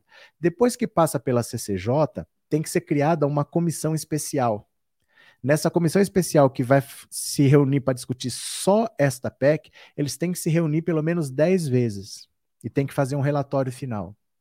Aí depois disso, vai para a votação na Câmara. São dois turnos, 60% no mínimo em cada uma das votações. Se não atingir 60%, morreu. Está arquivado, não pode mais continuar. Passou nessas duas, vai para o Senado. Aí são mais duas votações no Senado que tem que ter 60% no mínimo nas duas. Só que se tiver qualquer alteração no Senado, volta para a Câmara. E aí tem que ter mais dois turnos na Câmara, 60% em cada um. Você percebe a dificuldade que é para mexer na Constituição? Ele está mudando os preços de combustível por PEC. Se você é o próximo presidente da República, para você mudar o preço do combustível, você tem que fazer todo esse caminho que eu fiz. Você acha que é fácil você conseguir 60% na Câmara e 60% no Senado? O Senado nem vai ser renovado inteiro. Dos três senadores, só um vai ser eleito. Dois já vão estar lá e a maioria é de direita. Então você vai ter que fazer composições para governar. Para você aprovar uma PEC, você precisa de 60% na Câmara e 60% no Senado. A esquerda nunca na história chegou nem a, a 40%. Sozinha a esquerda não governa. Você precisa conversar com o centro, precisa conversar com o centro-direita e precisa conversar com a direita também. Né? Precisa, não tem jeito. Não é para vencer o Bolsonaro, é para governar. Né? Sandra, pedir às cinco não é crime também? Tem gado pedindo. Aliás, por muitos, por aí tem muitos que trouxas querem liberdade e pedem algo que vai tirar a própria. Olha, gente, é que assim, ó, vou pedir um favor para vocês. Não tornem a minha vida um inferno, no seguinte sentido. Não fica agora todo mundo falando, mas isso também não é crime, mas isso também não é crime. Eu não tenho condição de fazer tudo. Porque isso tudo quem tinha que fazer é o Ministério Público. A função deles é essa. Não dá para eu fazer tudo, a gente faz o que a gente pode. Né? Então, estou entrando com uma representação aqui, estamos entrando com outra ali, mas não dá para a gente sair caçando as bruxas no Brasil inteiro. Eu sou uma pessoa. O Ricardo me ajuda, é, é uma pessoa. Não dá para a gente ficar nessa de que, mas isso também não é crime, mas isso também não é crime, não dá para a gente ficar só, só nisso. Né? Eu não sou uma repartição pública. Não tenho como ficar fazendo isso. Então a gente faz o que a gente pode, e o que a gente pode é bem pouco. Mas a gente faz. Envolve risco, envolve se expor, mas a gente faz. Mas não dá para fazer tudo. Dá para fazer bem pouco, na verdade. Nós não temos condição para isso e nem é a nossa pretensão. A nossa pretensão é fazer a nossa parte de cidadão. Mas não dá para a gente sair atrás de tudo. Ah, mas isso não é crime, mas aquilo também não é crime. Mas... Muita coisa é crime, mas nós não temos nem estrutura para isso. Né? Eu gostaria de fazer, olha, agora sim, vamos atrás disso tudo, vamos resolver, mas nós não temos nem estrutura, é, somos cidadãos comuns, né? Não temos nada de, não temos empregado, não tem nada. Somos nós fazendo por conta própria essas coisas. Então, não dá para ficar entrando com denúncia contra tudo. Ó, todo dia eu vou ficar entrando com denúncia todo dia contra todo mundo. Não tem nem condição de fazer isso. Tá? Não é, não é simples. Não é simples não, viu? Cadê? Professor, mas ela não pediu para você processar, ela só perguntou. Eu sei, mas eu estou conversando com ela, eu não posso também falar alguma coisa para vocês? Eu estou explicando uma coisa para vocês. Estou explicando isso. Eu sei que ela não pediu para processar, mas eu estou falando isso para vocês porque é frequente agora. Ah, mas você viu o que, que o fulano falou? Ah, mas você viu o que, que o fulano falou? Eu vi, gente, mas não tenho condição de ficar indo atrás de todo mundo. Né? Não dá, não tem condição. Cadê? Geraldo, muito obrigado. Geraldo, obrigado pelo superchat, obrigado pelo apoio. Cadê? Mas se o Ciro trabalhou com o Lula, por que ele não pegou umas aulas com ele para governar para o povo? Edson, qualquer um de nós pode fazer aula com quem quiser, mas o líder nasce feito, né? O líder nasce feito. Qualquer um de nós vai melhorar, qualquer um de nós pode aprender, mas o líder nasce feito. Não tem o que fazer, né? Cadê?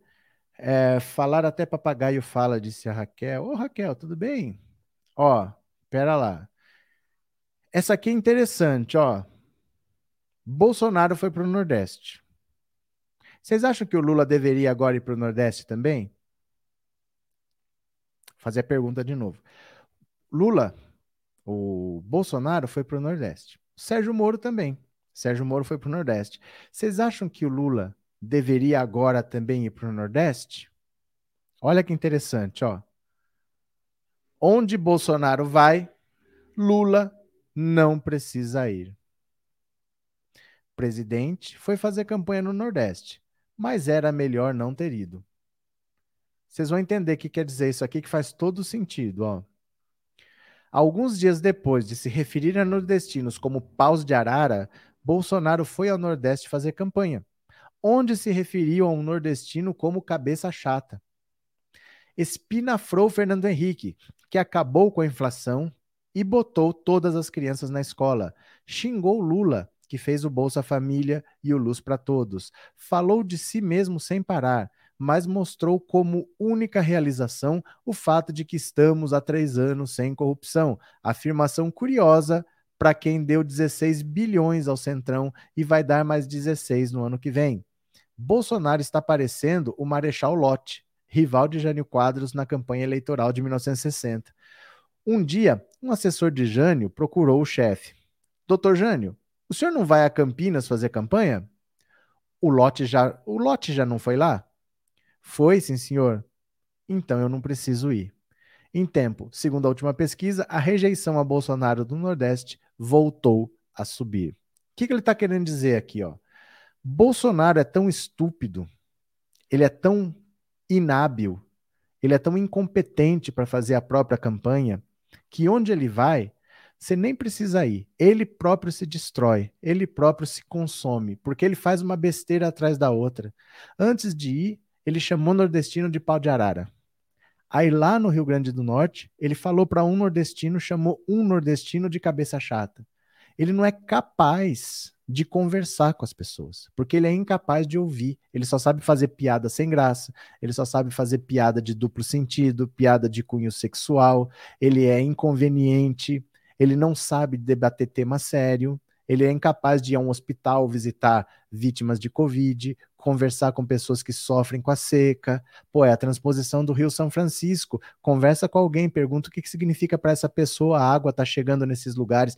Ele é incapaz disso. Ele só fica falando de si mesmo, atacando Lula, atacando Fernando Henrique, atacando Sérgio Moro. É isso. Então, onde ele vai, nem precisa você ir. Ele mesmo faz uma autopropaganda negativa tão forte que ele aumenta a própria rejeição. Ele está passeando pelo Nordeste, está piorando a rejeição dele lá no Nordeste. Está cada vez mais grave a situação dele. Né?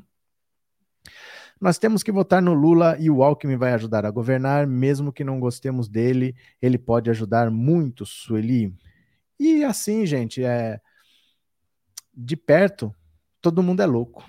De perto ninguém é muito gente boa, não. Gostar ou não gostar é subjetivo, né? É subjetivo. É... Ele não deve ir, porque não. De verdade, assim, onde o Bolsonaro passa, ele só piora a situação dele, né? O que esperar de um capitão que não sabe destravar uma arma? E a canção composta pelo Alan dos Santos, hein? O que constrangedor ele fazer chacota da careca do Alexandre de Moraes faz parte, e fazendo campanha ilegal com dinheiro público. Meu falecido pai era da Bahia, Bolsonaro é uma vergonha para o Nordeste. Bom, para o Brasil todo, né? O Brasil se colocou numa situação que não precisava se colocar, arrumou um problema que não precisava ter arrumado, né? Cadê? Alckmin é um homem de caráter e humildade. Professor, na moral, quem ainda apoia esse elemento Bolsonaro não tem jeito, não, sinceramente. Orlando, eu já desisti. No começo, por dois anos, chegava aqui Bolsonaro, eu tentava convencer o cara, explicar tal, mas depois de três anos, depois de pandemia, depois de escândalo de Covaxin, depois de todos os filhos estarem sendo investigados ao mesmo tempo, Bolsonaro está com 80 inquéritos lá. Se a pessoa ainda continua apoiando, não adianta não. Né? Isso aí não tem jeito. Seria ideal se todos que são contra os ataques se juntassem para entrar contra esses absurdos, ninguém merece. É que não precisa todos entrarem. É coletivo, né? Se ele ataca os nordestinos, não precisa todos os nordestinos entrarem. Basta alguém. Alguém entra. É que assim, eu não estou conseguindo mais dar conta. Eles não estão dando tempo pra gente. Antes a gente fazia uma representação por mês, tal. Agora é todo dia uma. Essa semana aqui foram três. Tá difícil, né? Tá difícil. É. Alan dos Santos está ferrado. Lula sendo eleito com dois dias ele vai ser preso. Pois é, o negócio é esse. é quando o governo federal tiver interesse na prisão dele, porque hoje o governo não tem interesse, né?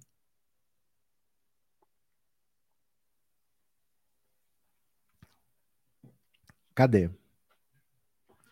Bolsonaro é um vexame para o mundo. Aliás, deixa eu pegar uma notícia aqui para vocês, ó. Quem tá chateada, quem tá magoada, obrigado, Irma, obrigado pelo super sticker, viu? Daqui a pouco eu já vou ler os pics, tá? Porque eu vou ler mais cedo, porque no final da live eu vou ficando sem voz e aí eu não consigo nem ler. Olha como tá. Então eu vou ler mais cedo, vou ler os pics de ontem e de hoje para agradecer a vocês, tá? Dá uma olhada nessa notícia aqui, ó. Magoada, Marina Silva se afasta de Ciro Gomes. Saiba o motivo. Eita, nós.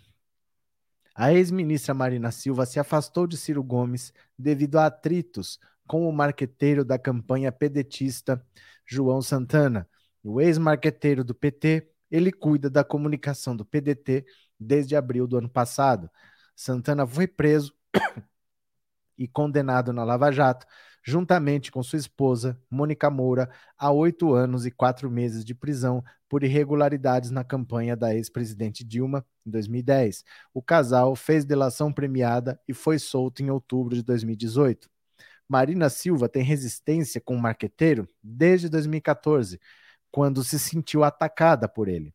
Tenho sim divergências em relação ao desserviço que o João Santana, junto com a campanha da presidente Dilma em 2014, fez à nossa democracia, incitando o ódio como estratégia política para ganhar o poder. A ex-ministra diz que a incitação do ódio não ajuda a romper o ciclo vicioso, principalmente no momento em que o Brasil está. Mesmo com a objeção a Santana, Marina não descarta uma possível chapa com Ciro se houver espaço para debate. A ex-ministra negou que tenha conversado com Ciro Gomes, pré-candidato à presidência pelo PDT, sobre ser vice na sua, na sua campanha eleitoral. No entanto, representantes dos partidos dialogam sobre o pleito. Eu nunca tive uma conversa com Ciro Gomes sobre esse aspecto e minhas posições são conhecidas, disse Marina em entrevista ao portal UOL. Obviamente, a senadora Heloísa Helena, que é a nossa porta-voz, tem conversado com o Carlos Lupe. Caso Rede e PDT não entrem em um acordo, o partido de Marina Silva discute a possibilidade de liberar para as candidaturas do campo progressista. Sobre um eventual apoio à candidatura de Lula, Marina disse que os partidos devem assumir seus erros de quando estavam no poder. Então, olha, a Marina tá brigada com o PT e tá brigada com o PDT. Tá magoada com o Ciro Gomes por causa do João Santana, né? Diego, professor, minha mãe adora você e gosta muito do seu trabalho. Manda um abraço para ela, dona Márcia Guarulhos Vila Anne. Diego Almeida, abraço para você, obrigado pelo super chat, abraço para sua mãe, dona Márcia. Abraço, dona Márcia, obrigado por tudo, viu? Obrigado de coração, valeu mesmo. É, ele já tirou a cidadania italiana dele, que ficou pronta no mesmo dia pagando 7 mil euros. Digo isso, pois tenho parentes italianos. Do que será que eles estão falando aqui? Cuidado, pode ser um agente infiltrado do governo com uma bomba em forma de carta postal, política e educação. Não é uma carta, é uma encomenda que eu estava esperando do Mercado Livre. Professor dos canais de esquerda, só você e o José Fernandes estão entrando com representações contra esses pilantras. Deve ter mais, deve ter mais por aí, mas de verdade mesmo, a maioria só quer fazer vídeo. Eu, as maioria só quer fazer vídeo para ganhar dinheiro do YouTube. A maioria vê o YouTube como um emprego só querem ganhar dinheiro só. E não estão preocupados de verdade em mudar nada. A maioria dos canais não estão preocupados em mudar nada, só querem fazer vídeos, né? né? Newton, por que o STF dá tanta asa a Bolsonaro se já tiveram motivo de sobra para impeachmá-lo e torná-lo inelegível dentro da democracia? Porque o STF não é polícia. Deixa eu te explicar, Newton. As pessoas acham que o STF é polícia. O presidente da República foi eleito pelo povo. Então, no sistema presidencialista, como ele tem o voto popular, se o povo deu poder, é só o povo para tirar. O STF não pode tirar o Bolsonaro de lá. O Bolsonaro não pode nem ser processado judicialmente. O presidente da República é um cargo protegido. Ele não pode nem ser processado, porque ele tem um poder que foi dado pelo povo. Só o povo para tirar. Então, como que o povo pode tirar? Através de um processo de impeachment que tem que ser autorizado pela Câmara dos Deputados, porque a Câmara dos Deputados representa o povo brasileiro. Então, você, se tiver um crime, você tem que fazer um processo de impeachment. Esse processo é analisado pela Câmara e a Câmara pode dar autorização para afastar o presidente do cargo. O cargo é protegido. Então, você tira ele do cargo, ele perdeu a proteção aí ele pode ser julgado. Se ele for inocentado, ele volta para o cargo. Se ele for culpado, ele perde o mandato. Então não é assim como a gente pensa, ah, o STF tem que ir atrás. O STF não é polícia. O STF julga, mas o cargo de presidente da República é protegido pela lei. Só o povo pode tirar o que o povo elegeu. Então, a Câmara dos Deputados são os representantes do povo. A Câmara dos Deputados precisa autorizar um início de processo de impeachment. Como ele botou lá, um cara chamado Arthur Lira, que está sendo muito bem é, elogiado pelos serviços prestados, ele não vai aceitar pedido de impeachment. Então, o processo é travado. Não tem o que fazer, meu caro. Newton, não tem o que fazer.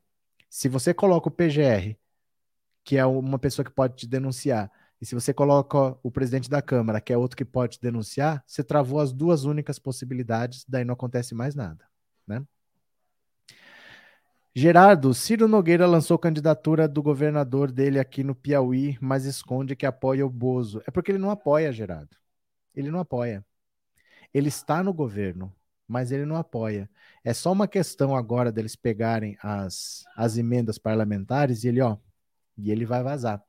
E o Centrão, ele não vai morrer abraçado com o Bolsonaro. Eles sabendo que o Bolsonaro vai perder, eles vão tudo pular fora. Então ele vai ficar lá, vai ficar se beneficiando do poder, vai ficar usufruindo do poder, mas ó, vai vazar. O Centrão não se vende, o Centrão se aluga, né? Obrigado, Gerardo, obrigado pelo superchat, viu? Cadê quem mais? É, uma camada, uma Câmara dos Deputados comprada não vai fazer impeachment nunca. Não. Não.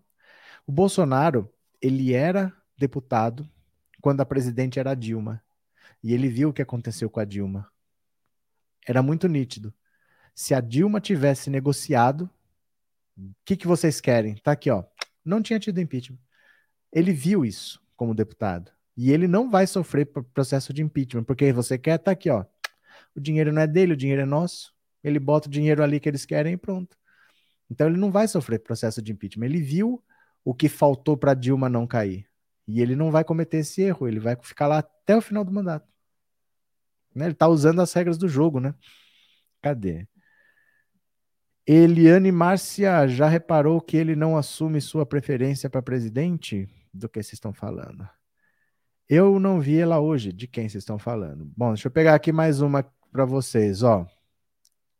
Deixa eu pegar mais uma aqui para vocês. Só um segundo. Olha quem que voltou a circular por Brasília. Olha quem voltou a circular por Brasília.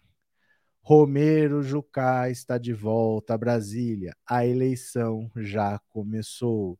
Romero Jucá está de volta a Brasília. Ó. Os, ah, essa, esses banners aqui são um saco, viu? Os trabalhos no Congresso em 2022 ainda estão começando, mas algumas figuras interessadas em continuar ditando os rumos e as leis do país já circulam em Brasília. As conversas nos corredores da Câmara e do Senado têm um tema central: as eleições. E elas já começaram. Nesta quarta-feira, enquanto o plenário da Câmara aprovava a urgência e votava o projeto conhecido como Pacote do Veneno, algumas figuras circulavam pelo Congresso em busca de outras articulações. Apressado, um senhor de terno azul turquesa, bem cortado, entrou no plenário, com livre acesso por conta de seu antigo cargo de senador. Era Romero Jucá, do MDB de Roraima, que foi derrotado nas eleições passadas, mas sempre se manteve próximo ao poder. Senador de 95 a 2019, economista, Jucá é considerado um cacique do MDB e circula com desenvoltura entre oposição e situação. No governo Michel Temer, Jucá foi a primeira baixa, deixando o posto de ministro do Planejamento, o que cuida do orçamento do país, apenas 12 dias depois de sua nomeação. Mesmo após sua saída do cargo, o senador continuou ajudando o governo Temer e, assim como Rogério Marinho, atual ministro do Desenvolvimento Regional, foi penalizado nas últimas eleições e ficou sem mandato. Nesses três anos, Jucá não submergiu completamente. Ele dividiu, ele se dividiu entre angariar e garantir votos em seu reduto eleitoral e prestar consultoria em Brasília. Sua empresa tem o nome de Blue Solution Government Intelligence, uma referência à cor azul do carpete do Senado, onde ele exerceu o mandato por 24 anos. Além de ministro relâmpago de Temer, o político foi líder dos governos Fernando Henrique, Lula e Dilma. Questionado pela coluna sobre sua ida ao Congresso, Jucá demonstrou que a atividade era uma rotina. Teve uma reunião da executiva do MDB e depois eu fui à Câmara tratar com o líder do partido, Isnaldo Bulhões. Nenhuma novidade. Sobre se estava confiante e animado para retornar o mandato, retomar o mandato, além de dizer que Deus está no comando, Jucá afirmou estar em pré-campanha. Eita, Romero Jucá. Para quem não lembra do Romero Jucá, deixa eu colocar o áudio, o famoso áudio de 2015 do Romero Jucá e falando sobre o grande acordo nacional com o Supremo, com tudo, que é, é importante no começo você entender que quando ele fala estancar a sangria, Estancar a sangria é parar a Lava Jato, tá? Então vejam aqui, eu vou colocar o áudio, que esse áudio é didático. Vamos ver aqui, ó. Preste atenção. Olha. Você tem que ver que o senhor advogado, como é que a gente pode ajudar? Né? O advogado não tem que ser político, tem que fazer solução política. A solução é política, como é, como é a política? Tem que resolver essa porra, tem que mudar o governo para poder estancar essa sangria. Rapaz, a solução mais fácil era botar o Michel. Defenda só o Renan que está contra essa porra. Um aborto. Ele não gosta do Michel, porque o Michel é Eduardo Cunha. Não esqueça o Eduardo Cunha, Eduardo Cunha está morto, porra. Não, é um acordo. Botar o Michel. Um grande acordo nacional. Com o Supremo, com tudo, fazendo todo mundo e parava tudo. É, e aí delimitar onde está, pronto. Parava tudo. Então, olha, o que, que eles estão falando? É o Sérgio Machado, que é o presidente da Transpetro, conversando com Romero Jucá, que era senador pelo MDB, dizendo que assim, olha, a Lava Jato está chegando na gente, temos que fazer alguma coisa para estancar essa sangria, porque na previsão deles, todo mundo ia ser preso. Porque a Lava Jato virou uma fábrica de delação premiada.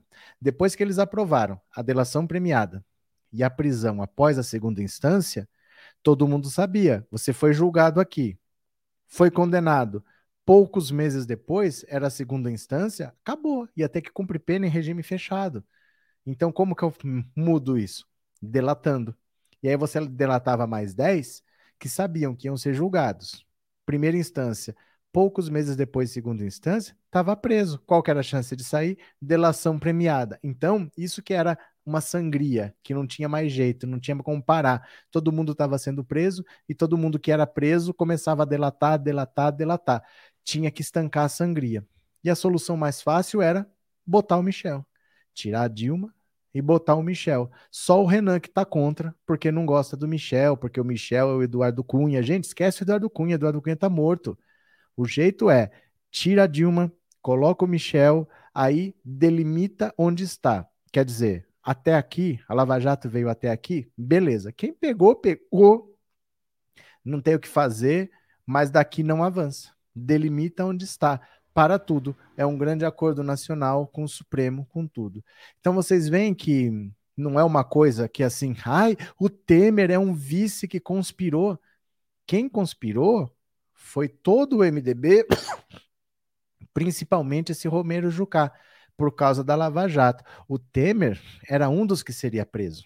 Ele mais se beneficiou do que conspirou, porque ele, ele ia ser preso também. Ele, o, o Jucá, quem você pensar, ia todo mundo ser preso, tinha que parar a Lava Jato. A Dilma não quis parar a Lava Jato.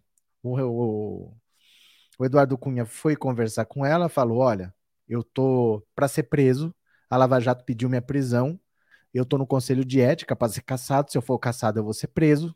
Mas o PT tem três votos no conselho de ética. Me dá esses três votos, me salva, que eu arquivo seus pedidos de impeachment. Feito? Se vira. A Dilma falou se vira. E aí ele foi lá e aceitou um pedido de impeachment e derrubou a Dilma, e aí o resto é história. Romero Jucá está de volta, né? Esse traíra voltou, todo cuidado é pouco. Neoliberalismo coloca lucro acima das vidas, transferindo renda de 99% da população para 1% de acionistas e gerando novos bilionários com a alta do dólar e dos preços. Boa noite, Rai. É, Obrigada por esclarecer os assuntos políticos. Agora já consigo falar sobre política com os desinformados aqui de casa. Que bom que é útil. Que bom que é útil, ainda bem, né? É, estou passando o meu blazer para ir à posse do Lula. Ó o Lulinha. Ó o Lulinha aqui, ó. Ó o Lulinha aqui, ó. Tcharam, tcharam, tcharam, tcharam. Ó o Lulinha, ó o Lulinha tá aqui. Lulinha tá aqui do lado. Cadê? Opa, Arlete Mariano, eu também. Ciro só inveja. Mas Romero Jucá está de volta, hein? Romero Jucá está de volta. Olha o Sérgio Moro. Olha o Sérgio Moro aqui, ó.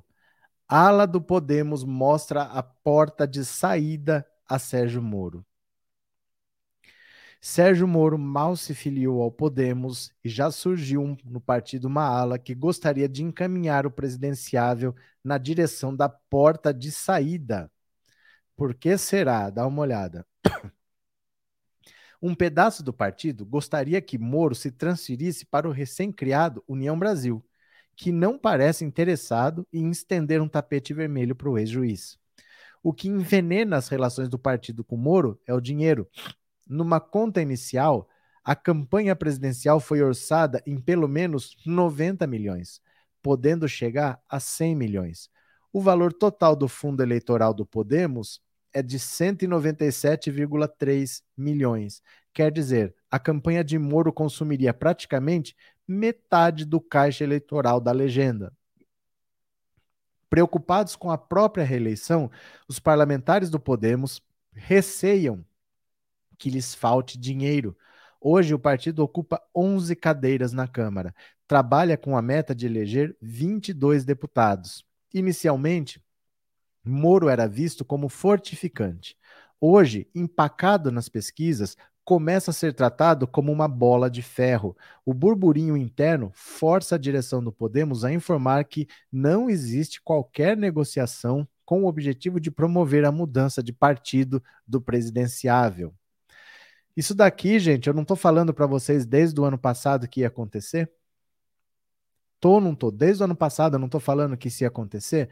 Na hora do vamos ver, a hora que eles percebessem que só quem tem voto é Lula e Bolsonaro, por que, que eu vou gastar 100 milhões de reais na campanha do Sérgio Moro, que não vai para lugar nenhum, se eu posso usar esse dinheiro para eleger deputados? O Podemos é um partido nanico.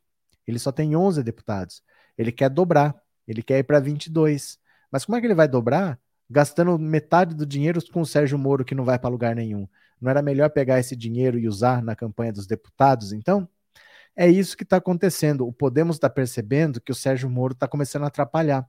Ele é megalomaníaco, ele, tá, ele tem uma campanha muito cara, é difícil para ele romper a resistência, ele tem muita rejeição e vai jogar dinheiro pela janela, dinheiro que não vai ser usado para eleger deputados desses 11, tem uma boa parte, mais da metade, que está dizendo: se o Sérgio Moro for candidato, eu vou trocar de partido, vou ser candidato por outro partido, porque eu não vou ficar aqui sem dinheiro para fazer minha campanha. Difícil, né?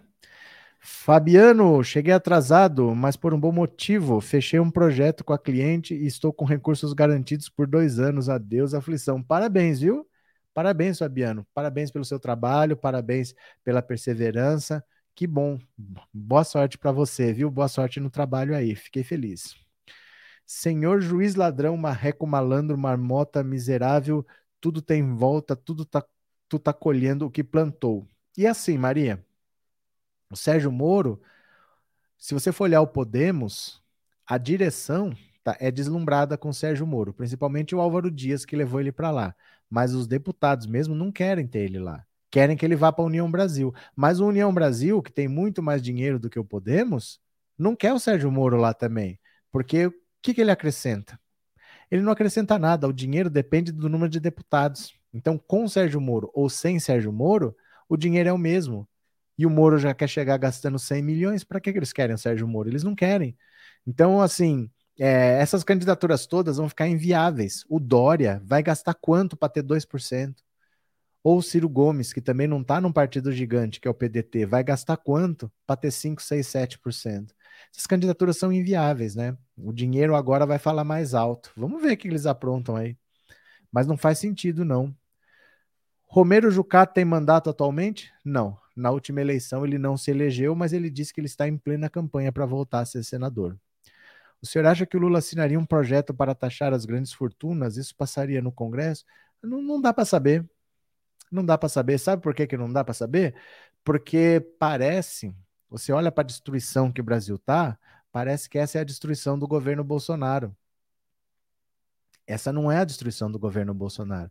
Esta é a destruição de três anos de governo Bolsonaro. Ainda tem mais um. Não só a gente não sabe o que, que Bolsonaro vai fazer esse ano, porque a administração dele é catastrófica, mas também ele vai deixar o terreno minado. Ninguém sabe as bombas que vão ficar para o próximo governo. Essa PEC dos combustíveis, por exemplo, ele está querendo alterar a Constituição para reduzir artificialmente o preço dos combustíveis à custa de redução de impostos, só que redução de impostos é menos dinheiro para você usar. Vai faltar dinheiro para a saúde, vai faltar dinheiro para educação, vai faltar dinheiro para a segurança pública. Problema do outro governo. Ele já sabe que o próximo governo não é ele. Então ele vai deixar 100 bilhões de rombo só dessa medida para o próximo governo. E ele pode assinar quantas medidas dessa? Então ninguém sabe o que vai ser o próximo governo. Não dá para saber se ele vai fazer o que ele não vai fazer, porque não é o que eu quero, é o que eu consigo fazer. Você entendeu? Não é o governo do que eu quero, no governo ideal, é o governo do possível. O que, que dá para fazer? Quais são as prioridades? Bolsonaro ainda tem um ano para destruir, e ele não só vai destruir, como ele vai deixar bombas para o outro governo. Então não dá para saber. Não dá para saber mesmo assim. Vai saber o que, que sobra do Brasil, né? que, que é necessário, o que, que é prioridade. É o governo do que der para fazer e não do que eu quero fazer, viu? É, Lula, incontável líder do Brasil. Professor, esse Podemos está ganhando muito dinheiro? Ganhando muito dinheiro quanto? Eles aprovaram para eles mesmos um fundo eleitoral de mais ou menos 5 bilhões de reais. Para você saber quanto cada um partido vai receber, você tem que ver quantos deputados eles elegeram. Por exemplo, o Podemos elegeu 11 deputados. Aí você pega esses 5 bilhões e divide por 513, porque são 513 deputados, né? É proporcional ao número de deputados. Divide 500, é, 5 bilhões, divide por 513 e multiplica pelo número de deputados que você tem. Vamos fazer uma conta rápida aqui, ó. Deixa eu ver.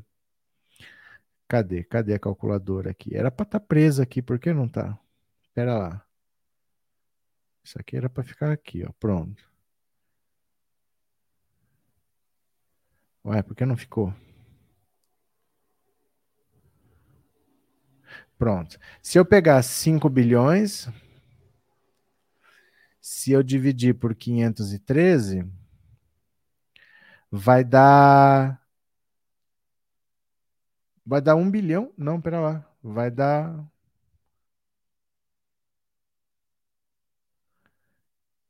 Hum.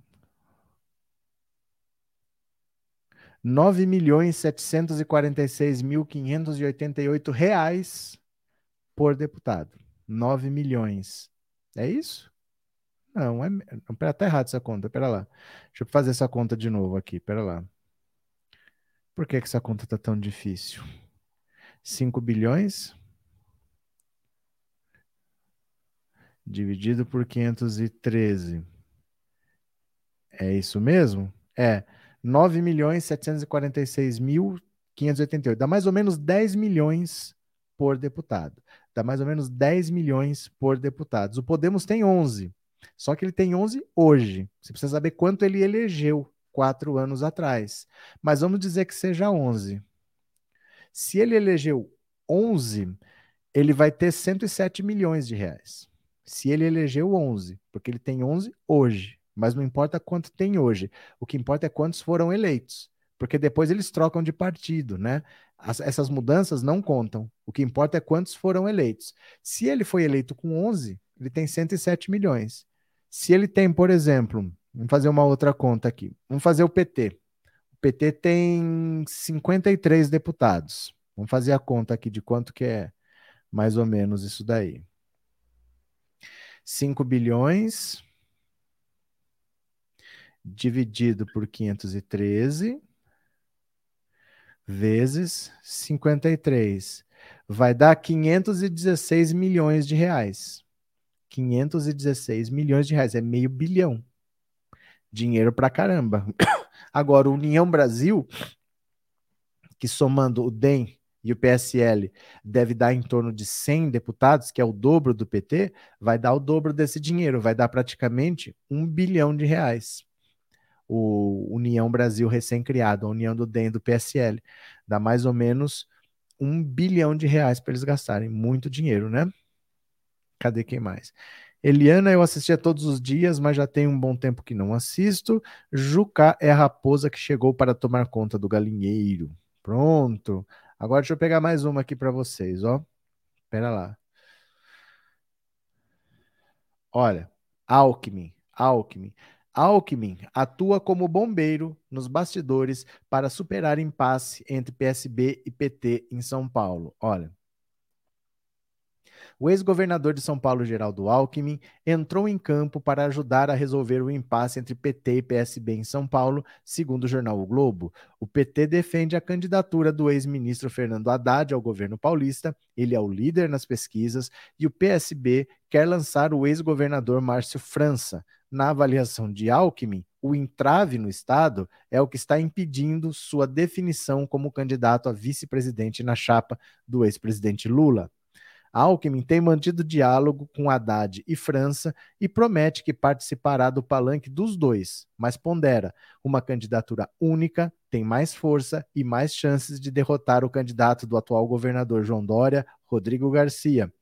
O ex-presidente do diretório paulista do PSDB e aliado de Alckmin, Pedro Tobias relatou que, na visão do ex-governador, a cada dia que passa, cresce dentro do PT a rejeição a seu nome como vice de Lula.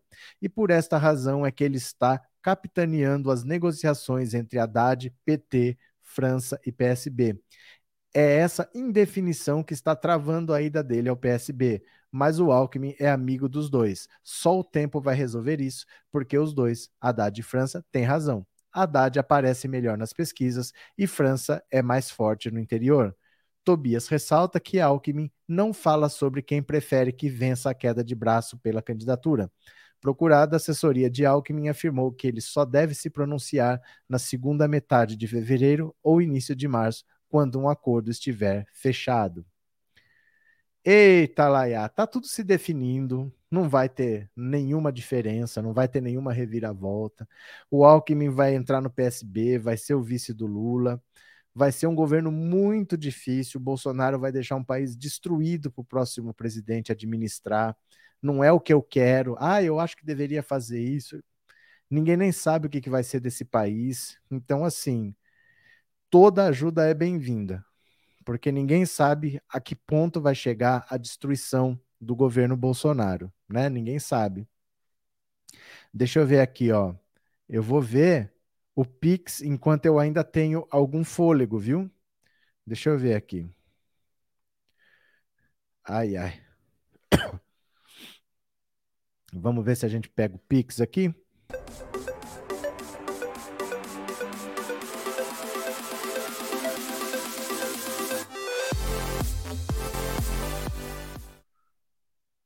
Pronto, vamos lá. Opa, aqui está. Vamos ver as mensagens do Pix. Hoje a gente teve a Nilda, só um pouquinho, professor. Nilda Oliveira Bittencourt, obrigado pelo Pix. É, quem mais? Luiz Vieira Brito, obrigado pelo seu Pix, viu? Elza, boa noite, professor. Melhoras fora Bolsonaro. Elza Ferreira Lima Miranda, muito obrigado. Célia Maria, de Melo Manicoba, obrigado pelo Pix, boa noite. Esse aqui é de ontem, tá? Marcos Manuel, cadeia neles. Marcos Manuel Rosa Santos, muito obrigado. Rumildo, Rumildo Melgarejo, obrigado pelo Pix, muito obrigado. É, Valdeon Rocha Santos, vai trabalhar vaga? Obrigado. Ai, meu Deus do céu, fica à vontade, tá? Drauzio Nogueira Félix, contribuição para a luta contra. Acho que cortou, mas obrigado. Cadê quem mais? Régio, Régio Flávio, obrigado pelo Pix.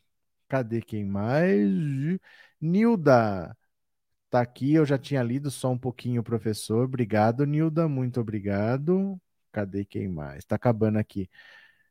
Mariese Andrade Reis, obrigado pelo seu Pix, Mariese Andrade Reis. E Sérgio Luiz Schultz, obrigado pelo Pix também. Esses. Hoje só teve dois, tá? Hoje só teve dois, o resto foi de ontem, porque ontem eu não tinha lido, tá? Voltemos aqui então, pronto. Ah, e quem mais está por aqui? Cadê? E os deputados estaduais? O que tem os deputados estaduais? O que tem os deputados estaduais? Qual que é? É porque assim, esse dinheiro é para o partido, não é para os deputados federais. A conta se baseia no número de deputados federais, mas esse dinheiro é para o partido nacionalmente. Esse dinheiro o partido tem, ele divide como ele quiser, mas tem que dividir para campanha para presidente, para governador, para deputado federal, para deputado estadual, para senador. Então esse dinheiro é para o partido, não tem conta de deputado estadual. Não sei se é essa a pergunta, né? Cadê quem mais? Porque o Moro já quer começar a ser presidente, eu acho que ele deve começar como presidente de condomínio. Fazer o quê, né? Newton, você está sabendo dos docs que sumiram do TCU sobre o Moro? Não, eu li alguma coisa, mas ainda não li nada aprofundado sobre isso, não, viu? Ainda não tive tempo de ler nada aprofundado sobre isso. Itair Carlos, o presidente do PSB, vai se encontrar com Moro. O Lula deveria mandar o PSB catar coquinho e abraçar Pernambuco. Não, mas isso não vai acontecer, Itair. Isso não vai acontecer. Isso não vai acontecer. Assim, já está resolvido, tá? Já está resolvido. Por isso, não é você o presidente da República. E por isso não sou eu também, porque a gente é visceral, a gente trabalha com ódio. Esse não é o Lula. Tá? Eu sei que você pensa assim, eu também pensaria. Por isso nós não estamos na política. Por isso que nós nunca seremos presidentes da República, porque a gente quer trabalhar com ódio. Manda catacoquinho. A política não é assim não, meu caro. Política não é assim. Vai conversar e vai ficar por isso mesmo, tá? Vai ser só uma conversa e não vai passar disso. O acordo já está certo com o PSB, viu? Marreco Maringá não serve nem para gerenciar casa de rufião. Eu não sei de nada. Deixa eu pegar mais uma aqui para vocês, ó. Essa aqui é importante. Leiam comigo aqui, ó, para vocês esfregarem na casa dos bolsomínios, viu? Dá uma olhada aqui, ó. Imagem externa do Brasil é irrecuperável com o governo Bolsonaro, diz pesquisador da Universidade de Harvard. Olha só, a viagem do presidente Jair Bolsonaro à Rússia é mais uma vitrine do que substância. E a esta altura do campeonato, a imagem externa do Brasil é irrecuperável sem uma mudança de governo. Em poucas palavras, esta é a visão de Hussein Kalut, pesquisador da Universidade de Harvard, conselheiro internacional do Centro Brasileiro de Relações Internacionais e editor-chefe da revista que o influente think tank lança nesta quinta-feira, de publicação trimestral é, e acesso gratuito. Na opinião de Kalut, o mundo está aguardando o governo Bolsonaro terminar para retomar uma agenda de grande porte com o Brasil. Qual a leitura que o senhor faz da viagem do presidente Bolsonaro à Rússia? O governo Bolsonaro se caracteriza pela ausência da diplomacia presidencial. O mandato tem sido caracterizado pelo isolamento do Brasil nas relações internacionais. O isolamento foi uma opção. O Brasil passou a se contrapor ao diálogo coletivo, a atacar o sistema multilateral, a defender diretrizes que contrariam o senso comum, por exemplo, na questão do meio ambiente, os números provam que existe desmatamento crescente, que houve um desmatamento dos um desmantelamento dos aparatos de fiscalização, e tudo isso, obviamente, coloca o Brasil numa situação de isolamento. Eu diria que o Brasil se colocou contra o mundo. Essa missão à Rússia não obedece a uma orquestração estratégica. Ela busca mostrar que Bolsonaro pode ser recebido pelo presidente de uma grande potência. A troca de chanceler em março de 2021 não melhorou a imagem do Brasil no mundo? A substituição do chanceler era fundamental, era necessária para a sobrevivência do Itamaraty como instituição de Estado. Houve uma mudança no ambiente do Itamaraty, mas não da política externa. França é menos estridente, mas no final a política externa é a mesma, porque o presidente não mudou. A instituição deixou de ser exposta e ridicularizada, mas a substância é a mesma. Visitar Putin será basicamente uma vitrine? A conjuntura é satisfatória para ambos, Bolsonaro e Putin. O presidente russo mostra que recebe líderes estrangeiros e que não está isolado, que dialoga com países relevantes no sistema internacional para além das potências europeias. E Bolsonaro mostra que é capaz de exercer diplomacia presidencial. O convite foi feito em 2019 e a aceitação vem em um momento em que o presidente brasileiro precisa mostrar que é capaz de ser recebido por alguém pe do peso de Putin.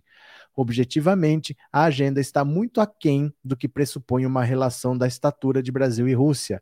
Em essência, Bolsonaro está indo para expandir o mercado de exportação de carne em troca de insumos que possam servir para a produção agrícola. Mas não há mais do que isso é mais vitrine do que substância. Serve a ambos para alimentar a narrativa de que podem desenvolver uma relação de cooperação independente do eixo euro-americano. O presidente argentino Alberto Fernandes visitou recentemente Putin. Sim, mas Fernandes, ao contrário de Bolsonaro, não está isolado. A Argentina busca diversificar suas relações e para a Rússia as possibilidades de ganho com a Argentina são maiores. Os Estados Unidos tentaram impedir a viagem de Bolsonaro. A visita pode ter impacto negativo na relação do governo brasileiro com os Estados Unidos e os países europeus? A pressão americana é oriunda de uma preocupação que se vincula a uma possível legitimidade que o Brasil poderia aferir à intenção russa de invadir a Ucrânia. A estratégia americana está voltada para uma diretriz em que o maior isolamento da Rússia, uma maior pressão, tendem a evitar a invasão da Ucrânia. Não vejo possível um cancelamento da viagem do presidente Bolsonaro, porque essa decisão deixaria o Brasil numa situação delicada. Isso demonstraria que o Brasil não é soberano o suficiente para fazer o que foi determinado pelo Palácio do Planalto. Por outro lado, um eventual cancelamento não reavivaria a relação do Brasil com os Estados Unidos nem com os europeus todos estão esperando o governo Bolsonaro terminar para retomar uma agenda de grande porte com o Brasil. As viagens do ex-presidente Lula foram um sinal claríssimo de que existe desejo de dialogar com o Brasil, mas não com Bolsonaro. O senhor percebe uma grande expectativa de mudança de governo no Brasil? Tanto europeus como asiáticos, americanos, todos acreditam que o potencial de convergência seria muito maior com um novo governo brasileiro de perfil mais democrático, mais preocupado com o tema das mudanças climáticas. A reeleição de Bolsonaro é visto como uma continuidade do imobilismo no Brasil. O que se vê de fora é um governo enfraquecido e impopular. Podemos esperar mais viagens do presidente Bolsonaro na tentativa de recuperar a imagem externa do Brasil? A imagem do Brasil é irrecuperável com este governo. Não dá para corrigir os rumos no último ano, não é viável. Apresentamos propostas na cúpula de Glasgow e o que vimos depois foi mais desmatamento. Qualquer governo terá mais credibilidade do que o atual. A viagem à Rússia não recuperará a imagem do Brasil, nem modificará percepção de líderes internacionais. De, das dez maiores potências do mundo, nossa relação está danificada com oito, incluindo Estados Unidos, França, Alemanha e China. Que tal, hein? Que tal? Vocês acham que existe solução dentro do governo Bolsonaro? Claramente não. Né? Não há saída dentro desse governo, não há saída econômica, não há investimentos, não há geração de empregos. Pode falar que tem que fazer reforma disso, reforma daquilo, é mentira. Ninguém vai investir no Brasil enquanto um governo mentiroso como esse ainda tiver no poder, porque ele fala hoje e descumpre amanhã. Então ninguém aperta a mão do Bolsonaro, ninguém confia em fazer um acordo com ele, porque sabe que ele não vai cumprir. Bolsonaro destruiu a imagem que o Brasil poderia ter, fala, poxa, é um país bacana, vamos investir lá, dá para a gente conversar, dá para ter uma oportunidade boa para todo mundo. Ninguém vê mais o Brasil assim, né? Eliane Márcia, faz tempo que não vejo o 247. Quem é esse cirista que participa? O que vocês estão tentando aí? Bolsonaro tá aparecendo tesoura neles. Esse povo não aprende. Bolsonaro tá aparecendo? Tem Bolsonaro por aí? Hoje eu nem vi, viu? Moro só pensa em desgraçar a vida dos outros, como fez com o nosso Lula. Ele é a imagem e a semelhança de Bolsonaro, praga ruim. É, Hélio, professor, é conversando que a gente manda Sérgio Moro para aquele lugar. Se não conversar, não tem como mandar. tá certo. Neste governo está tudo amarrado. É, não tem o que fazer. Não tem o que fazer. Nesse governo não tem saída, né? Dri, Professor, como é o sistema político dos Estados Unidos? Será que funcionaria aqui no Brasil? Será que a repartição de receita pública no Brasil não concentra muita grana na União? Não adianta você pensar assim. Não adianta você pensar assim. Sabe por quê? É a mesma coisa que eu ouço às vezes falar do campeonato brasileiro. Eu vou trazer um exemplo que é mais fácil da gente entender. Às vezes tem um time que dispara, ganha um monte de pontos e é campeão. Aí o outro fala assim: Será que não é melhor que, em vez de ser por pontos corridos, será que não seria melhor ser por mata-mata? Porque senão o time dispara, aí o outro já fica sem chance, aí o time sem chance abandona e o campeonato fica sem graça. Se os times não são bons, não existe regra que faz o jogo ser interessante. Um campeonato não é interessante com times ruins. Nós temos atores ruins, políticos ruins, partidos ruins. Não adianta você copiar um sistema que funciona em qualquer país e achar que num sistema como o brasileiro funciona, porque o nível dos políticos é muito baixo. O nível dos partidos, nós não temos praticamente partidos, nós só temos legendas. O único partido do Brasil é o PT, o resto é sigla. Eles não têm ideologia própria, eles não têm objetivo próprio. Se você não tem bons atores e bons partidos, não adianta você querer ter um bom campeonato. Você não vai ter um bom campeonato. Pode adotar a regra que você quiser. Você gosta de presidencialismo? Pode pôr. Você gosta de parlamentarismo? Pode pôr. Não adianta. Não tem regra que garanta um bom campeonato se você não tiver boas equipes participando. E nós não temos bons partidos nem bons políticos. Você viu na CPI da Covid o vô do Zap falando desta atriz pornô? É isso que a gente tem, um senador da República que avalia uma indicação de um ministro do STF. Esse é o nível, né? Cadê? Bozo é o demônio que veio destruir o Brasil, César Braga. Meu povo querido, vou parando por aqui. Vou parando por aqui que eu tô ficando sem voz. Tá difícil, viu? Sônia, Lula terá que levar todo o palácio do governo antes de ir para lá, terá que lavar, pois as energias negativas que estão no local ultimamente são pesadas. A única quadrilha do Brasil é o PT. Falou Daniel Cabral, o irrelevante. Boa noite, Daniel Cabral, o irrelevante. Não ligo para você. É, cadê? Essa família tem que ser aniquilada da vida pública. A pessoa se chama resistência. O ridículo é você ler é a Globo Lixo, sendo que a Globo Lixo odeia a esquerda. Vamos ser menos burros? Responda por você. Sabe o que acontece? É que você só fala o que acreditam em você. Ai, esse veículo não presta, esse veículo não presta. O que empresta é a informação, não é o veículo. Você tem que ler a informação. Você está culpando o termômetro pela febre, mas eu acho que eu não vou nem perder meu tempo explicando nada para você, não. Eu assino e eu pago a Rede Globo, do mesmo jeito que eu assino e eu pago a revista Veja, eu assino e pago o UOL, o Estadão, todos os meios de comunicação. Porque eu vou atrás da informação, meu cara. Eu não fico me informando pelo zap da minha avó, né, Resistência? Mas você deve se informar pelo zap da sua avó. É assim que funciona. Ó, vou parando, tá? Amanhã às 11 vai ter. Hoje não deu não, porque tá difícil fazer duas lives por dia. Mas amanhã eu faço, tá? Obrigado por tudo, gente. Obrigado por ter participado. Beijo grande. Até mais. Obrigado. Tchau. Valeu.